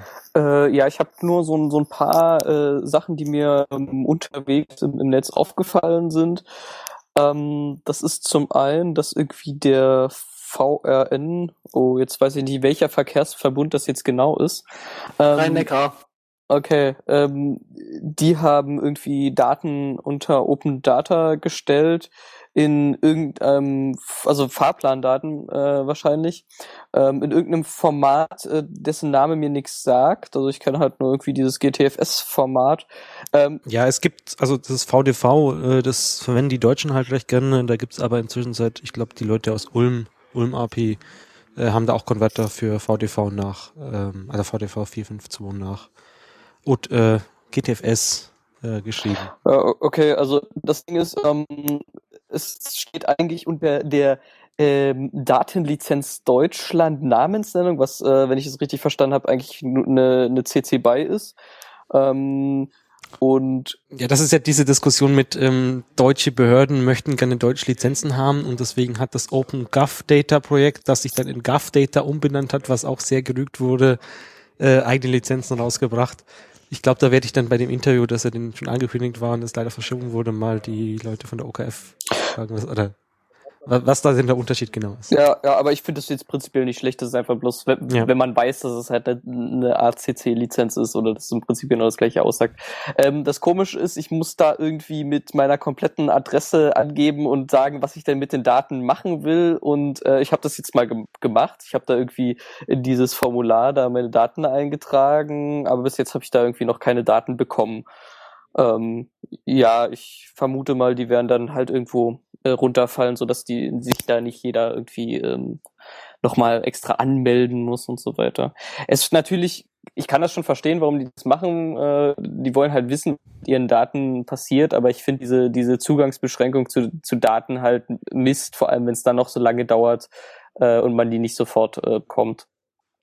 Wann hast du dich da angemeldet? Äh, heute Morgen irgendwann. Also.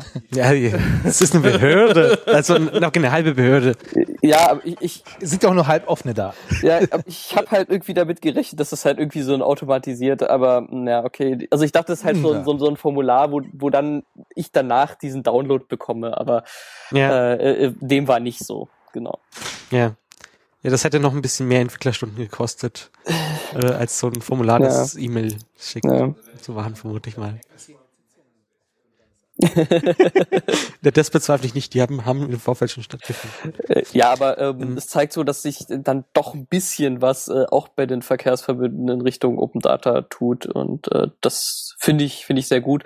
Ähm, ich weiß halt nicht, wie diese Daten dann für OSM irgendwie äh, zu gebrauchen sind, aber allein so eine so ein Vergleich, also äh, sowas wie eine äh, Fahr äh, nee, nee, ähm, Haltestellenauswertung oder sowas kann man ja dann sicherlich machen, dass man halt vergleicht, wie welche Haltestellen sind da und welche noch nicht und wo kann man mal hinfahren und welche Linien kann man abfahren, um möglichst alle Haltestellen zu bekommen oder sowas. Mindestens sowas sollte ja möglich sein. Dietmar, kann man da nicht die Hausnummern auf Auswertung auf Haltestellen-Auswertung aufbohren? Jetzt lass die doch erstmal das Ding noch besser machen. Okay. Just kidding. Das wäre eigentlich so ein super Ding für diesen POI-Checker von der Wheelmap. Ja, poi-checker, poi-checker.de ist es, glaube ich, ja. Also das ist, wie gesagt, hört euch am besten die Folge, diese Nummer plus eins, also die 5, 35 an. Ähm, da wird es ausführlich erklärt und es gibt auch den entsprechenden Vortrag von der Foskis. Und haben die es auch bei der Sotem nochmal vorgestellt? Ich weiß es gar nicht. Äh, ja, ich glaube, es Ja, gab einen Lightning, Lightning Talk zum, zum Polish. Ja, ist halt noch nicht live, ähm, aber äh, die Software dafür ist da und die machen, haben da jetzt mit Benutzertests damit gemacht und es soll wohl grafisch ganz, ganz nett sein. Wobei ich da halt nicht, wenn das eine Namensnennungslizenz und Zeugs, äh, bin ich mir nicht ganz sicher, wie das jetzt lizenzrechtlich äh, ist in den Daten und äh, mit der mit der Namensnennung und so weiter. Das ist ja immer so ein bisschen unterschiedlich, wie das aufgefasst wird, was dann wirklich die Namensnennung Ja. ist und wie das mit OSM zusammenspielt. Ja, im Zweifelsfall, ja.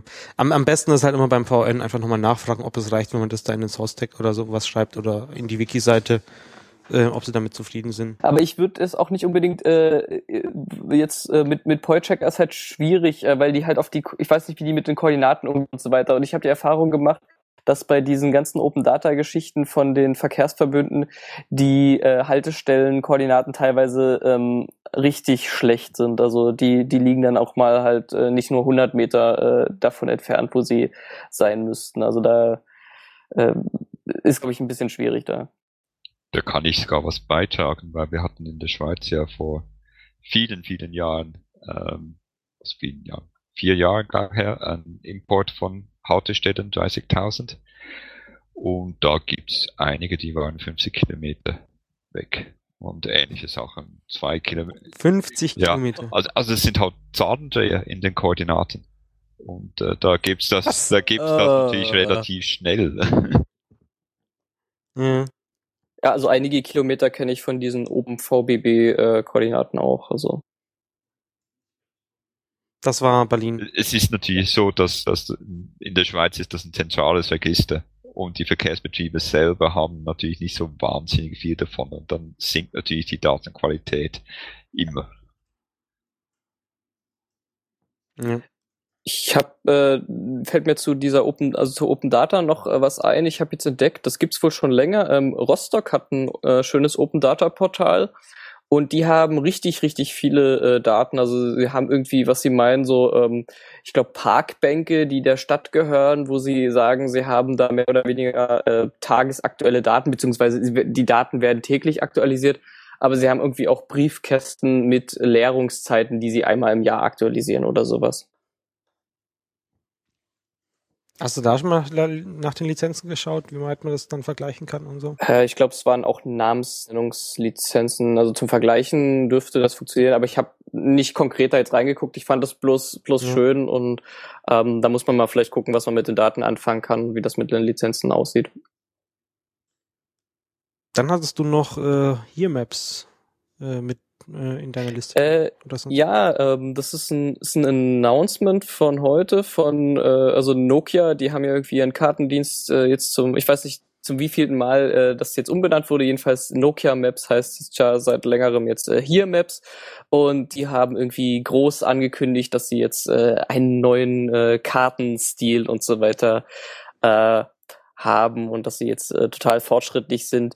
Und ja, es sieht jetzt halt nicht mehr ganz schlecht aus, sondern nur halt, ja, es, es tut nicht mehr in den Augen weh, aber ähm, äh, sie, sie äh, erzählen da viel rum und so weiter, was jetzt besonders wichtig ist und, und verkaufen das so als Anima äh, äh, Innovation in ihren äh, äh, irgendwie in ihrem Video da und so weiter.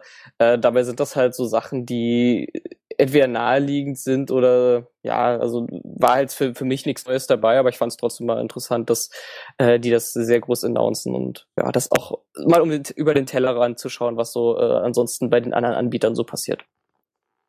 Ja, das, ich frage mich eh, wie das denn die jetzt machen, weil Nokia ist doch jetzt von Microsoft aufgekommen. Äh, Der Ja. Kartendienst nicht. Was?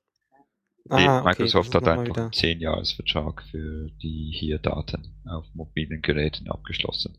Aber Ja, der, der, der ehemalige Navtec-Teil, also jetzt hier, der gehört ihm noch zu Nokia.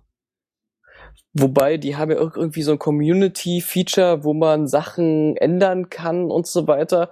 Und ich dachte, probierst du das mal? Und dann habe ich irgendwie da so, äh, wollte mich da anmelden und dann ähm, ist, steht da auch wieder Microsoft dabei und ähm, dann meinten sie irgendwie, ja, dein Passwort ist, ist zu lang und dann habe ich gedacht, nee, dann, dann eben nicht. Äh, ich mein, es ist generell so, wenn wir schon bei Thema Konkurrenz sind, ich war nach ähm, Karlsruhe, nach der Stockholm EU, du musst dich am Sonntag verschwinden, bin um 4 Uhr am Montag, 4 Uhr früh am Montag aufgestanden und nach Aalborg geflogen an die Inspire-Konferenz dort, einen Workshop. Und da waren Leute von Google und von TomTom dort.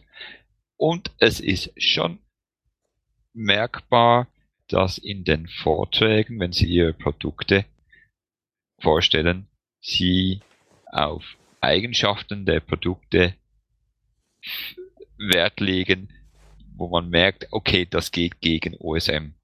Zum Beispiel TomTom braucht sehr häufig das Wort Community. Wobei sie eigentlich Kunden meinen, aber sie sagen dem Community. Und ähm, sehr ähnlich mit Google. Google hat sehr lang drüber geredet, wie sie gleichmäßig die Welt immer mit gleichem Detailgrad abbilden wollen, was natürlich nicht stimmt, aber es ist etwas, was wir wissen, dass wir klar nicht machen. Wir stehen wenigstens dazu. Und wird OSM da auch irgendwie angesprochen oder? Also explizit nicht, aber implizit schon. Ja, das hast du ja da immer. Also ich, ich war mal vor ein, zwei Jahren äh, auf, hier in Bayern beim, bei einer Veranstaltung von einer Landesvermessungs... Ja, inzwischen heißen sie ja nicht mehr, sondern für, heißen sie wieder ganz anders. Die benennen sich auch bei jedem Regierungswechsel um oder werden umbenannt. Und da waren es halt auch ganz, also hat sich dann irgendjemand vom äh, Bayerischen Vogelschutzbund, äh, die hatten da halt irgendwelche Daten bekommen und der hat dann auch wunderbar gegen OSM gewettert. Also da frage ich mich halt auch immer, muss denn das sein? Aber naja. Gut, äh, nächster Punkt ist von dir, Marc. Genau, ähm, um mal auch über den Tellerrand zu gucken. Äh, neben OSM gibt es so Veranstaltungen, äh, habe ich jetzt mal Code for Germany. Hatte ich ja das letzte Mal schon erwähnt. Hattest du schon mal erwähnt, genau. Ähm, und ich war auch mal bei so einem Treffen. Und äh, ich kann das nur empfehlen, weil äh, ich würde sagen, die Hälfte aller Themen, die da vorgeschlagen werden, also es ist eine ist ein Treffen oder, oder Community, die nicht nur über Open Data reden wollen, sondern auch wirklich was machen. Also da unterscheiden sie sich auch so ein bisschen. Und äh, die konkreten Projekte waren dann wirklich auch, äh, würde ich sagen, die Hälfte sofort mit Geodatenkarten und so weiter. Lass uns doch mal äh, sammeln und, und auf einer Karte und der App und so weiter. Und äh, da ist, also wer, wer so OSM ein bisschen kennt, äh, kann da, glaube ich, jetzt vor Ort äh, den noch unter die Arme greifen. Wir kennen natürlich jetzt nur die Leute in München. Also Ich vermute, das wird woanders nicht äh, viel anders sein. Ja. Gut, was sie halt jetzt hier machen, ist mega Spekulation, aber Ja, ja. Wir möchten so eine allgemeine App für, also wenn du jetzt einen Spielplatz suchst, dann muss halt momentan sich ja jeder, wer so eine Spielplatzkarte machen möchte, halt mit der Overpass API eine Query zusammenbauen, UMap, sonst irgendwas. Und da möchten sie irgendwas schöner machen im Geodatenbereich. genau. Daneben gibt's halt wieder so dieses klassische, ähm, diese Rathausinformationssysteme, die es ja gibt, wo die Protokolle von den einzelnen äh, Sitzungen teilweise ja landen, das schöner zu machen. Und was war der dritte Punkt? Ich weiß es nicht. Ich habe hab auch nur quer gelesen. Ja, also auf, Die Gruppe. auf jeden Fall häufig halt. Karten, Geo, Ähm, und das ist in Deutschland, äh, glaube ich, 2, 4, 6, 8, also 15 Labs haben die, oder so nennen sie sich in den Städten. Ähm, könnt ihr mal hingehen, vorbeischauen. Ähm, man kann auch direkt äh, Projekte kombinieren. Also die Idee hier für die Münchner habe ich auch schon ein kleines Projekt. Das wird beim Stammtisch hier demnächst mal vorgestellt. Ich kann das nur bestätigen, dass das Interesse an OpenStreetMap ähm, bei diesen ganzen Open Data ähm, Treffen und so weiter ähm, ja sehr hoch ist. Teilweise sind äh, ja, sind das die einzigen Daten, die wirklich äh, frei, frei sind, die man in den Städten benutzen kann. Deswegen wird da sehr viel ähm, ja, darauf aufgebaut. Aber auch sonst werden halt äh, zur Kombination von, von Daten, die es dann halt von der Stadt gibt oder die man sich scrapt, werden sehr, sehr häufig äh, ja, auf OpenStreetMap-Karten visualisiert. Und äh, das kann man sich, wenn man so sich durch diese ganzen Labs klickt, ähm, ist eigentlich immer eine Kartenvisualisierung da, äh, dabei und das dominiert eigentlich auch die, also Karten dominieren diese ganze äh, Geschichte. Das ist sehr schön. So, nächster Punkt ist wieder von dir, Konstantin, Adressrelation. Ähm, ja, Adressrelation. Äh, ich bin da heute, ich weiß gar nicht, wie ich äh, drüber gestolpert bin, ich glaube über das Forum. Ähm, ich habe irgendwann mal so eine ähm, Adress, äh, äh, so, so ein kleines Tool gebaut, äh, wo man halt so sieht, welche, welche ähm, Adressen haben noch kein Street Tag und so weiter und hatte das halt irgendwie dann auch mal für alle zur Verfügung gestellt. Und äh, da habe ich heute eine, eine Anfrage gekriegt, ja, wie sieht's denn aus ähm, mit so ähm, diesen äh, Street-Relationen, äh, wo im Prinzip eine Adresse selber bloß halt die Hausnummer in, in, einem, in einem Node drin steht und dann ist die mit einer Relation mit der Straße verbunden. Und äh, die tauchen dann natürlich in dieser Auswertung oder in, in, in diesem Tool äh, alle äh, auf als hier, ähm, hat kein, hat kein Street-Tag und so weiter. Und dann habe ich halt irgendwie im, im, Forum wurde dann auch irgendwie ähm, der, der Query zusammengebastelt, wie man äh, die dann wieder rausfiltern kann. Ähm, ja, ich werde das jetzt halt demnächst mal einbauen mit diesem angepassten Query. Ähm, habe mir dann überlegt, wie zeitgemäß oder wie ja wie sinnvoll diese ähm, Adress äh, oder diese Relationen ähm, überhaupt sind. Ähm, ob man es wirklich für immer mitschleppen will, dass es zwei verschiedene Sachen gibt, wie man Adressen ähm, halt halt taggt. Äh, die Frage habe ich mir einfach gestellt und ich weiß nicht, ob hier dazu noch Meinung gibt, ob es jemand gibt, der äh, Adressen mit Relationen äh, taggt und ja, wie das aussieht. Und was mir aufgefallen ist im Forum, ist irgendwie die Rede davon, ähm, dass das alles total oder dass äh, die Auswertung für für Software ähm, über diese Relation doch deutlich einfacher wäre oh. und äh, und, und noch irgendwas und dass es weniger fehleranfällig äh, ist und wo ich irgendwie denke, dass es halt eher komplizierter nee. ist auszuwerten. Äh, ich weiß nicht, mit was es jetzt einfacher ist, äh, diese Relation auszuwerten. Und ich halte es trotzdem auch für, auch für fehleranfällig. Ja. ja, das Argument kommt halt immer. Und ich finde es halt immer interessant, dass die selber dann, ja, also du brauchst eh eine Geodatensoftware und dann kannst du es auch da über die Query schreiben. Ja was man bei der, also ich persönlich finde, man sollte die, die Adressdaten nicht direkt aus der OSM-Datenbank ziehen, sondern aus der Nominatim-Datenbank, weil da wird das Ganze ja alles weg abstrahiert. Ähm, also die, wenn du dann zum Beispiel einen Hausnummernot setzt, der keine Straße oder sonst irgendwas hat, dann ähm, merken sich das, schauen die halt, ja, welche Straße ist da Nähe und dann wird es ja die richtige Straße sein und das stimmt hier dann meistens auch. Und da müsste man halt eher hingehen, dass, dass die Leute dann halt sich Dumps von Nominatim ziehen, und da gibt's wohl jetzt auch einen Weg, äh, hat mir Sarah so in einem Gespräch auf der Sottum erzählt, ähm, oder beziehungsweise sie haben jetzt einen technischen Weg dafür und ich denke, langfristig wird es halt ja auch hingehen, dass es da einfach auch Dumps wie den Planet Dump gibt, ähm, mit Diffs, ähm, wo man sich dieses Zeug dann einfach rausziehen kann. Und dann ist dieses, ja, äh, das eine ist aber anders aus, besser auszuwerten als das andere, hoffentlich dann auch wegfallen wird. Ja, wobei du bist dann halt immer an Nominatim gebunden und das ist zwar auf einer Seite gut, dass das da ist, aber wenn man halt irgendwas anders machen will, einem irgendeine Sache nicht gefällt und man sich nicht an Nominatim rantraut oder irgendeine andere Sache auswerten will, warum auch immer, ähm, und irgendwie nicht Nominatim aufsetzen will oder sonst irgendwas ähm, und selber mal über die Daten gehen will, ist es halt wieder, steht man halt wieder vor dem gleichen Problem. Ja, aber dann muss man sich halt den Code anschauen oder und, und das nachimplementieren und dann halt das anders implementieren, was man haben möchte.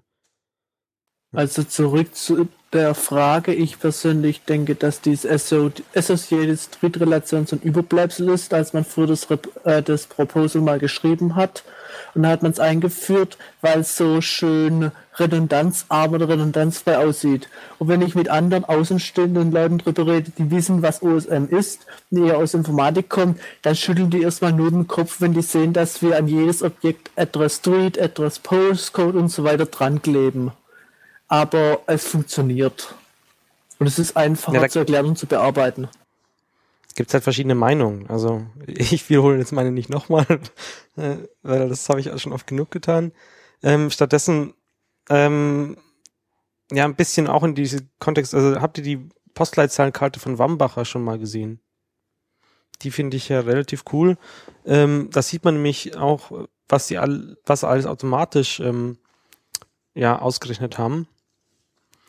Ähm, und kann sich da halt äh, rechts dann die verschiedenen Layer zuschalten. Unter anderem sieht man dann halt, also er nimmt halt die einzelnen, die einzelnen Nodes äh, und da äh, schaut, was hängt er da für Postleitzahlen, macht die in einer anderen Farbe und zum Beispiel äh, gerade in Bayern, also irgendwo im Forum gibt's dann auch die statistischen Auswertungen, sieht man dann auch total die, die, die Fehler, also die offensichtlichen Fehler. Ähm, dass zum Beispiel irgendwie so eine Häusergruppe da eine komplett andere Postleitzahl halt äh, als der Rest drumrum und kann die dann halt auch äh, da beheben. Und da sieht man so ein bisschen, wie, wie diese Auswertung richtig gemacht gehört aus meiner Sicht. Also ich weiß, es hat man nicht bis die Straßen nicht so genau angeschaut, aber gegenüber von Postleitzahlen. Und da macht das, glaube ich, auch so, dass er die Straßen dann halbweise in eine Postleitzahlrelation pass, äh, packt. Was ich auch sinnvoller finde für Postleitzahlen, also als diese Postleitzahlgebiete, die dann irgendwie gemittelt werden oder sonst. Ja, aber dann hast du halt wieder Straßen, die teilweise in einem Postleitzahlgebiet sind und teilweise in einem anderen.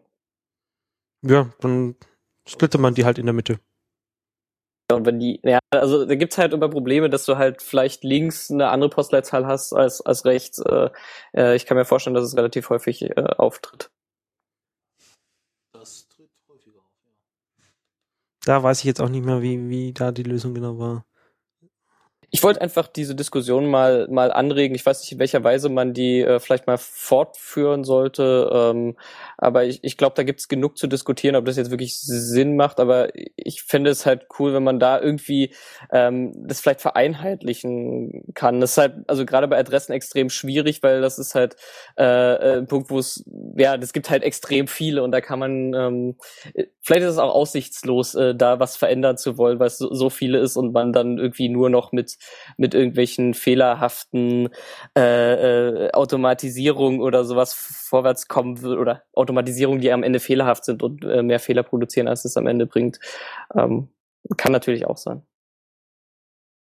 Also ich möchte noch, ich möchte noch meinen Senf dazugeben. Ähm, ich nutze die, äh, ich werde die äh, Relationen auch aus, ist aber sehr umständlich, weil ich ein, das Datenbankschema OSM to PKSQL habe und das sind die Relationen eigentlich gar nicht mehr drin, die sind nur in den Rohtabellen drin. Also da ist es sehr umständlich. Äh, ich könnte natürlich theoretisch eine andere Datenbank, ein anderes Datenbankmodell nehmen, aber komme mit Ausnahme von den äh, Relationen eigentlich äh, damit zurecht. Und äh, das muss einfach jeder, der eine Auswertung macht, einfach wieder machen. Ich habe um, auf der Sotum geredet mit dem, der die Library gemacht hat zum Routen. Und der nutzt auch die Relation nicht aus. Das heißt, der hat dann Adressfinden und der sucht dann halt, äh, findet nur die Adressen, wo einfach auch die Adressstraße drauf ist, weil er einfach mit den Relationen nicht noch eine weitere Runde drehen will und die Daten mehr aufbereiten will, weil er ja quasi on demand eine, äh, einen Datenausschnitt runterholt und dann das äh, bereitstellt zum Routen. Jeder, der eine Auswertung macht, muss einfach dann wieder die ganze Rechnerei machen und das ist einfach umständlich und da müssen einfach die, die die Programme erstellen, einfach sagen, wir unterstützen das Ganze nicht. Schlimmer noch ist ja die Hausnummer pur, wo gar nichts dabei ist. Da macht die Sarah dann die, äh, hast du schon erzählt, die Verbindung zur nächsten Straße. Das sehe ich nicht ein. Das ist mir bei mehreren hunderttausend Adressen, die ich auswerte, einfach zu viel Aufwand von der Zeit her. Nur weil die Leute da keine Lust haben oder weil es mal irgendwann im Wiki stand, da keine Adressstraße dazu zu tun. Oder wenigstens die Associated Street äh, das hindert einfach in, bei vielen Auswertungen und jede Auswertung muss da wieder enormen Aufwand treiben, um das nachzubereiten, statt dass, äh, dass man einfach wirklich da die Adressstraße dabei hat. Das ist einfach Blödsinn und äh, hilft einfach nicht, dass wir über mehrere Tools irgendwo eine stabile Basis an identischen Adressen haben, die wir auch nutzen können. Ähm, welche Routing Library meintest du jetzt genau? Das, das von Dennis, also die, die OSRM oder das gab es noch dieses Python-Ding oder? Müsste ich nachgucken, äh, das war die ähm, äh, Lib, das, Lib OSM das war die, Scout? Nee. Das war, ähm, wo der eine, die, äh, die Library gemacht hat und ein äh, Mitarbeiter oder ne, ein Mitstreiter hat dann auf dem Handy noch die Oberfläche drauf gemacht zum Routen über Vektorteils. Unter iOS oder unter Android? Ähm, das hat sich das schon war über beide. Das war über beide. Ich schau noch mal gerade Okay, nach. dann wird es wahrscheinlich das LibOSM Scout sein, ja.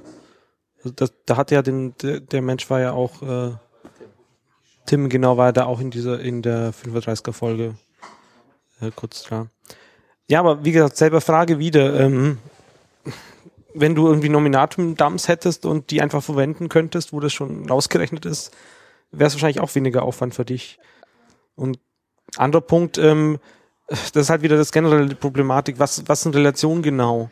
Also man könnte es ja durchaus so sagen, dass sich die Werte von Relationen immer auf ihre Mitglieder vererben, so einen gewissen Grad. Und dann hättest du es halt auch wieder raus. Ist halt so momentan nirgends implementiert und klar festgeschrieben. Ist- Implizit wird es halt Ist angegeben. aber bei diesen, äh, ich die Relation richtig verstanden habe, äh, ist das auch nicht so, sondern hast du halt einen Member, der Street äh, ist und dann nimmt er halt irgendwie, musst du von diesem Street-Member dir den Na- Namen rauspopeln und dann wieder auf die Adresse äh, projizieren. Vielleicht, vielleicht habe ich die Relation auch falsch verstanden, aber so habe ich äh, das jetzt gesehen. Nee, du hast die Straße drin als Member und du hast die Häuser auch drin als Member mit verschiedenen Rollen. Aber in der, Das- in der Straße direkt selber steht nicht der Name der Straße, also in der Relation selber steht nicht als Tag der, der Name der Straße. Doch, doch, der ist auch drin. Ah, okay, gut, dann, dann ist es vielleicht nicht mehr ganz so schlimm. Es, wenn ich halt Nominatum äh, da äh, einen Dump hätte, dann müsste da drin ja auch stehen, welche Adressen eventuell von denen noch gemittelt wurden, weil die machen ja auch noch Interpolationen von den Adressen, die wir gar nicht haben. Bei einer 50 und 60, zumindestens mal, wenn du anfragst über die API, dann kriegst du auch zu einer 52, glaube ich, eine fiktive Adresse, die, glaube ich, in der Mitte irgendwo liegt. Von daher äh, eine Koordinate. Koordinate. Das heißt, äh, zumindest mal die dürften nicht drin sein. Äh, Ja, oder gesondert gekennzeichnet, ja. ja, also es wäre schon sinnvoll, dass man vielleicht irgendwo da, dass einer so einen Service anbietet und dann die Adressen hat. Die müssten halt mit einer gewissen Qualität gekennzeichnet sein, wo die herkommen, mit Original-OSM-Daten oder gerechnet. Ähm, das wäre sicherlich auch für andere interessant. Es gab mehrere Beiträge in, im Forum, wo einfach Leute den Adressbestand von Deutschland haben wollten. Es gibt da noch einen anderen Aspekt, äh, muss ich mal mit Sarah besprechen. Ähm, neben eben inter interpolierten Adressen und solchen, die in OSM drin sind, haben wir natürlich noch Drittquellen in Nominatium drin. Im Augenblick ist das, sind das nur die Tiger-Adressen, aber ich gehe davon aus, dass da noch mehr dazukommen. Ähm, möglicherweise auch äh, solche aus Open Data Projekten in Europa, schlicht weil wir auch wenn wir sehr schnelle Imports dieser Daten machen würden, geht das natürlich immer eine sehr lange Zeit. Und an und für sich, wenn wir solche Daten haben, können wir sie ja direkt in Nominatim nutzen, ohne jetzt diesen, diese ganze Importproblematik überhaupt anzutasten. Und das einzige Problem ist, ist natürlich, jemand sucht eine Adresse und findet sie via Nominatim, aber er weiß die Quelle nicht und nimmt an, die ist ein OSM. Das heißt, die Motivation, diese Adresse nachzutragen, fehlt dann irgendwie. Und irgendwie wäre es sehr schön, wenn man Nominatim jeweils die Quelle irgendwie äh, feststellen könnte, wo, wo eine Adresse herkommt.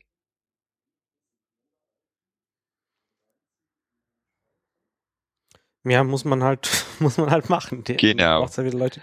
Aber am Nominatim-Coden, das, das, äh, ich glaube, da haben die meisten Leute ein bisschen Bedenken. Ja, naja, es ist, geht ja da auch weiter. Also es gab ja dieses Nominatum-Hacking-Wochenende da und da ist, ist es ja wohl ein bisschen vorangekommen. Vielleicht gibt es, da noch mehrere. Ja. ich weiß nicht, ob wir die Diskussion jetzt noch im Allgemeinen mit diesen aufgearbeiteten Daten noch weiterführen sollen. Äh, es gibt da sicher noch verschiedene Punkte, unter anderem auch sowas wie, eigentlich gibt es ja Firmen, die Geld mit ihnen damit verdienen, oder die ihr Geld damit verdienen, dass sie das OSM-Modell können und das eben normalisieren und weit das dann noch weitergeht und so. Aber ich denke, jetzt haben wir auch schon äh, 23.18 Uhr. Äh, das wird noch ins Hundertste und Tausende gehen. Der eine oder andere möchte dann vielleicht irgendwann mal die Lage wechseln von ja. vertikal zu horizontal. Ähm, was bei dir nicht mehr ganz so viel ist. Konstantin, was ist denn, was, was meintest du denn mit LBHS-Edits? Ähm, ja, ich bin über die äh, schlechtesten äh, OSM-Daten überhaupt gestolpert. Ähm, ich habe eigentlich bloß äh, WebRoulette äh, benutzt und äh, bin dann irgendwo äh, gelandet. Äh, da waren ganz viele Häuser äh, mit Name-Tag äh, RBHS-Edit.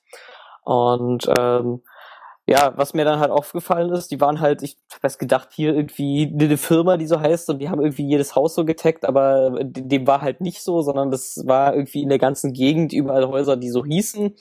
Und äh, nebenbei waren die ganzen Häuser auch extrem schlecht äh, äh nachgemalt. Also da wurden halt mehr die Schatten der Dachform äh, von den Gebäuden nachgemalt als äh, die wirkliche Grundfläche. Und ähm, ja, hab dann dann ein bisschen rumgeschaut und sind dann Sachen passiert wie äh, dass jemand äh, Highway Secondaries als kleine Zufahrtsstraßen zu den Häuschen gemacht hat und so weiter. Und ähm, ich habe da im Forum ein bisschen nachgefragt und es scheint so, als wenn das irgendwie ähm, ein, ein Hochschulkurs oder sonst irgendwas ist und äh, oder Highschool-Kurs oder sonst irgendwas. Und äh, ja, wo halt irgendwelche Leute äh, editieren und alles ähm, auch noch äh, dem dem Nametag RBHS Edit äh, geben hat, also dieser Nametag hat den Vorteil, dass man schlechte Daten findet und da ein bisschen äh, rübergehen kann und ein bisschen reparieren kann. Aber ansonsten ist das halt ziemlich äh, schlecht oder zie ziemlich äh, doof eigentlich, äh, wie diese Daten da aussehen und, und was da eigentlich passiert. Ähm, und ich, ich weiß nicht, ob es im, äh, im, im, im Wiki sowas gibt oder sowas. Vielleicht sollte man mal eine Anleitung schreiben, ähm, wie man damit umgeht, wenn man halt jetzt äh, so eine so eine Kurse macht und Leuten OSM nahebringt, äh, dass man vielleicht die Usernamen sammelt und spätestens dann später nochmal drüber guckt, äh, was denn da jetzt passiert ist und ähm, da versucht jedenfalls das Gröbste wieder aufzuräumen oder sowas, dass man sowas halt mal dokumentiert ähm, und eben, dass nicht sowas rauskommt, wo wirklich echt äh, banane Daten rauskommen. Wo war das Gebiet? Irgendwo in den, in den USA. Ich kann da doch noch mal einen Link äh, nach, nachschieben mit dem, mit dem Gebiet. Ich kann mir die Städtenamen da nicht merken. Ja, die könnten natürlich auch einfach den Testserver nehmen. So, ja, aber man will ja zeigen und dem Projekt auch was hinzufügen. Also es war nicht so, dass alle ja. Daten Müll waren, aber 90 Prozent ja. äh, war halt wirklich äh, unbrauchbar oder bedarf da aufwendige Nacharbeit. Und äh, also man findet das Gebiet auch, wenn man einfach nochmal nach RBHS-Edit äh, sucht. Ich habe äh, bis jetzt noch nicht alles gefixt. Also ich habe äh, ja, mich da rangetastet und ähm, ein bisschen Aufwand, aber ich denke, das Gröbste habe ich erstmal ähm, wieder, wieder weggeräumt. Ähm, Fred äh, wirkt noch an, dass wir damit eigentlich wieder beim früheren Thema sind, äh, weil das ist ja auch eine Organized Mapping Policy und die Schüler ja auch nur im Auftrag arbeiten. Oder eine People Mapping Policy oder Student Mapping Policy. Aber naja. es wäre schon wenigstens äh, cool, wenn die, wenn die Schüler dann auf ihr Profil stehen haben, dass sie gerade im Sinne von diesem Kurs mappen, dass man das vielleicht wenigstens zuordnen kann. Dass man sich auch wieder den, dem, dem Lehrer wenden kann und nicht jedem Schüler einzeln erklären muss, was er jetzt falsch gemacht hat. Ja. Nachtrag von mir. Äh, ich meinte eben wirklich den Tim Teulings Lib OSM äh, Scout. Okay. Gut, haben wir dann noch was? Das, das Tirkon hatte noch irgendwas eingetragen, aber. Ja, und zwar geht es darum, äh, ich bin äh, jetzt schon diverse Male von Leuten gefragt worden, wie mache ich jetzt mit OSM eine Karte? Und äh, dann bin ich darauf gestoßen, dass wir im Wiki tatsächlich keine Seite dafür haben. Ähm, die Frage, ähm, weil wir auch immer diskutieren, sind wir jetzt nur die Karte oder sind wir auch die Anwender? Äh, das wäre natürlich eine recht aufwendige Seite. Da müsste man richtig äh, äh, unterscheiden, für was, für welche Zwecke will ich die Karte äh, haben. Will ich ganz was Einfaches haben wie UMAP oder will ich jetzt tatsächlich mit Memmic online eine Karte rendern etc. pp. Aber die grundsätzliche Frage, ähm, wie seht ihr das, äh, dass wir jetzt äh, so eine Wiki-Seite machen? Na, zum einen gibt's ja switch to osm.org, ist es, glaube ich, der das ja so ein bisschen in die Richtung geht. Also da hast es so, was möchtest du denn eigentlich und wie groß bist du? Ja. Switch. Schaut das. Die habe ich noch gar nicht gesehen. Switch to OSM. Okay, danke. Die kam halt da raus, als, als Google halt Geld haben wollte. Und die fand ich eigentlich recht schön umgesetzt. Ähm, wie weit es im Wiki dazu, also es wird bestimmt irgendwo im Wiki dazu was geben. Die Frage ist halt, wie findet man's und, und wie nicht. Äh, ist halt noch generell das Problem im Wiki. Bei der Sotom EU meinte jemand, hm, eigentlich müsste man das Wiki einfach mal äh, löschen und neu anlegen.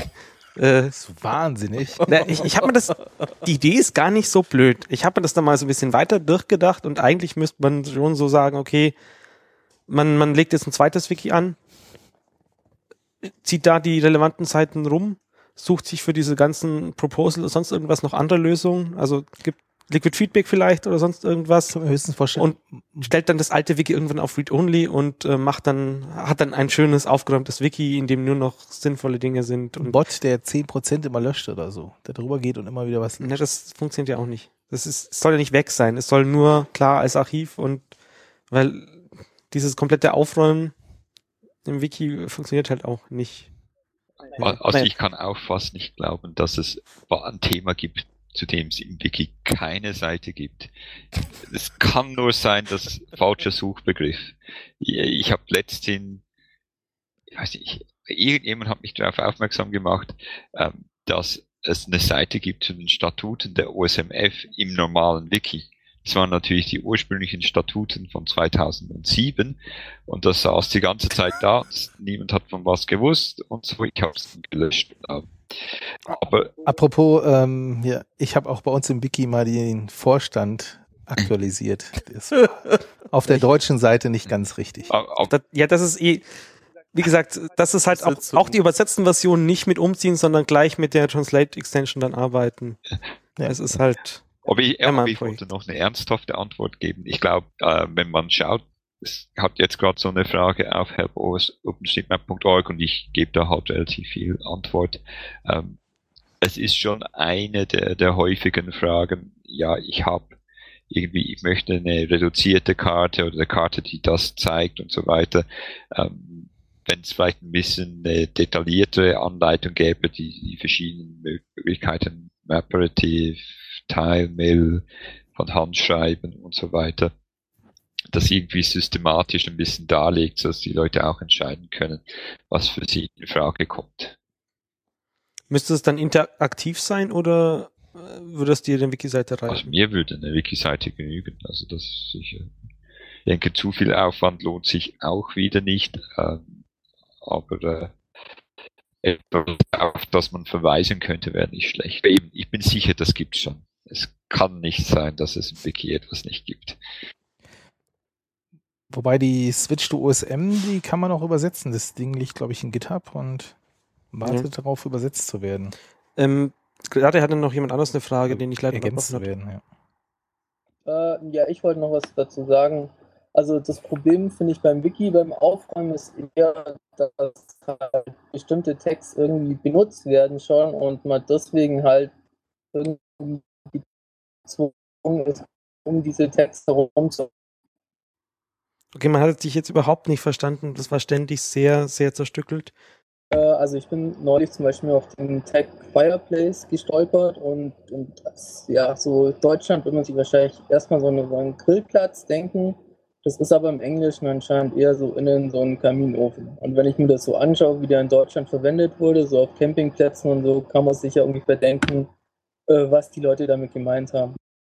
Und das ist, finde ich, eher so das Problem beim Wiki aufräumen, also dass es Text gibt, die in der Datenbank verwendet sind und die einfach dort falsch verwendet wurden. Und man müsste eigentlich mit mechanischen Edits an die Datenbank rangehen, um das im Wiki reparieren zu können.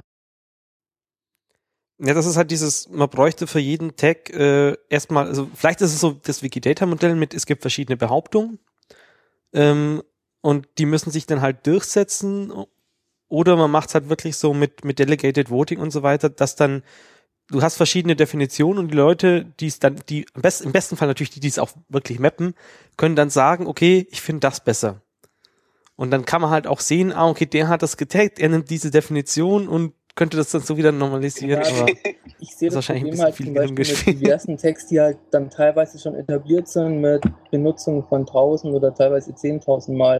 Also zum Beispiel auch, ich mache gerade, räume gerade die Vending-Maschinen auf und da bin ich dann über Newspaper gestolpert und das hat zum Beispiel jemand mit Unterstrich geschrieben, also News-Paper im deutschen Wiki. Im Englischen steht es richtig dran. Und Ja. jeder, der jetzt Englisch hatte, weiß, dass man Newspaper zusammenschreibt und dass es eigentlich absoluter Müll ist, das mit Unterstrich zu schreiben. das heißt, also im Wiki ist es falsch dokumentiert. Äh, Im Deutschen war es. Ich weiß nicht, ob ich. Deutsche Sprachversion. Ja.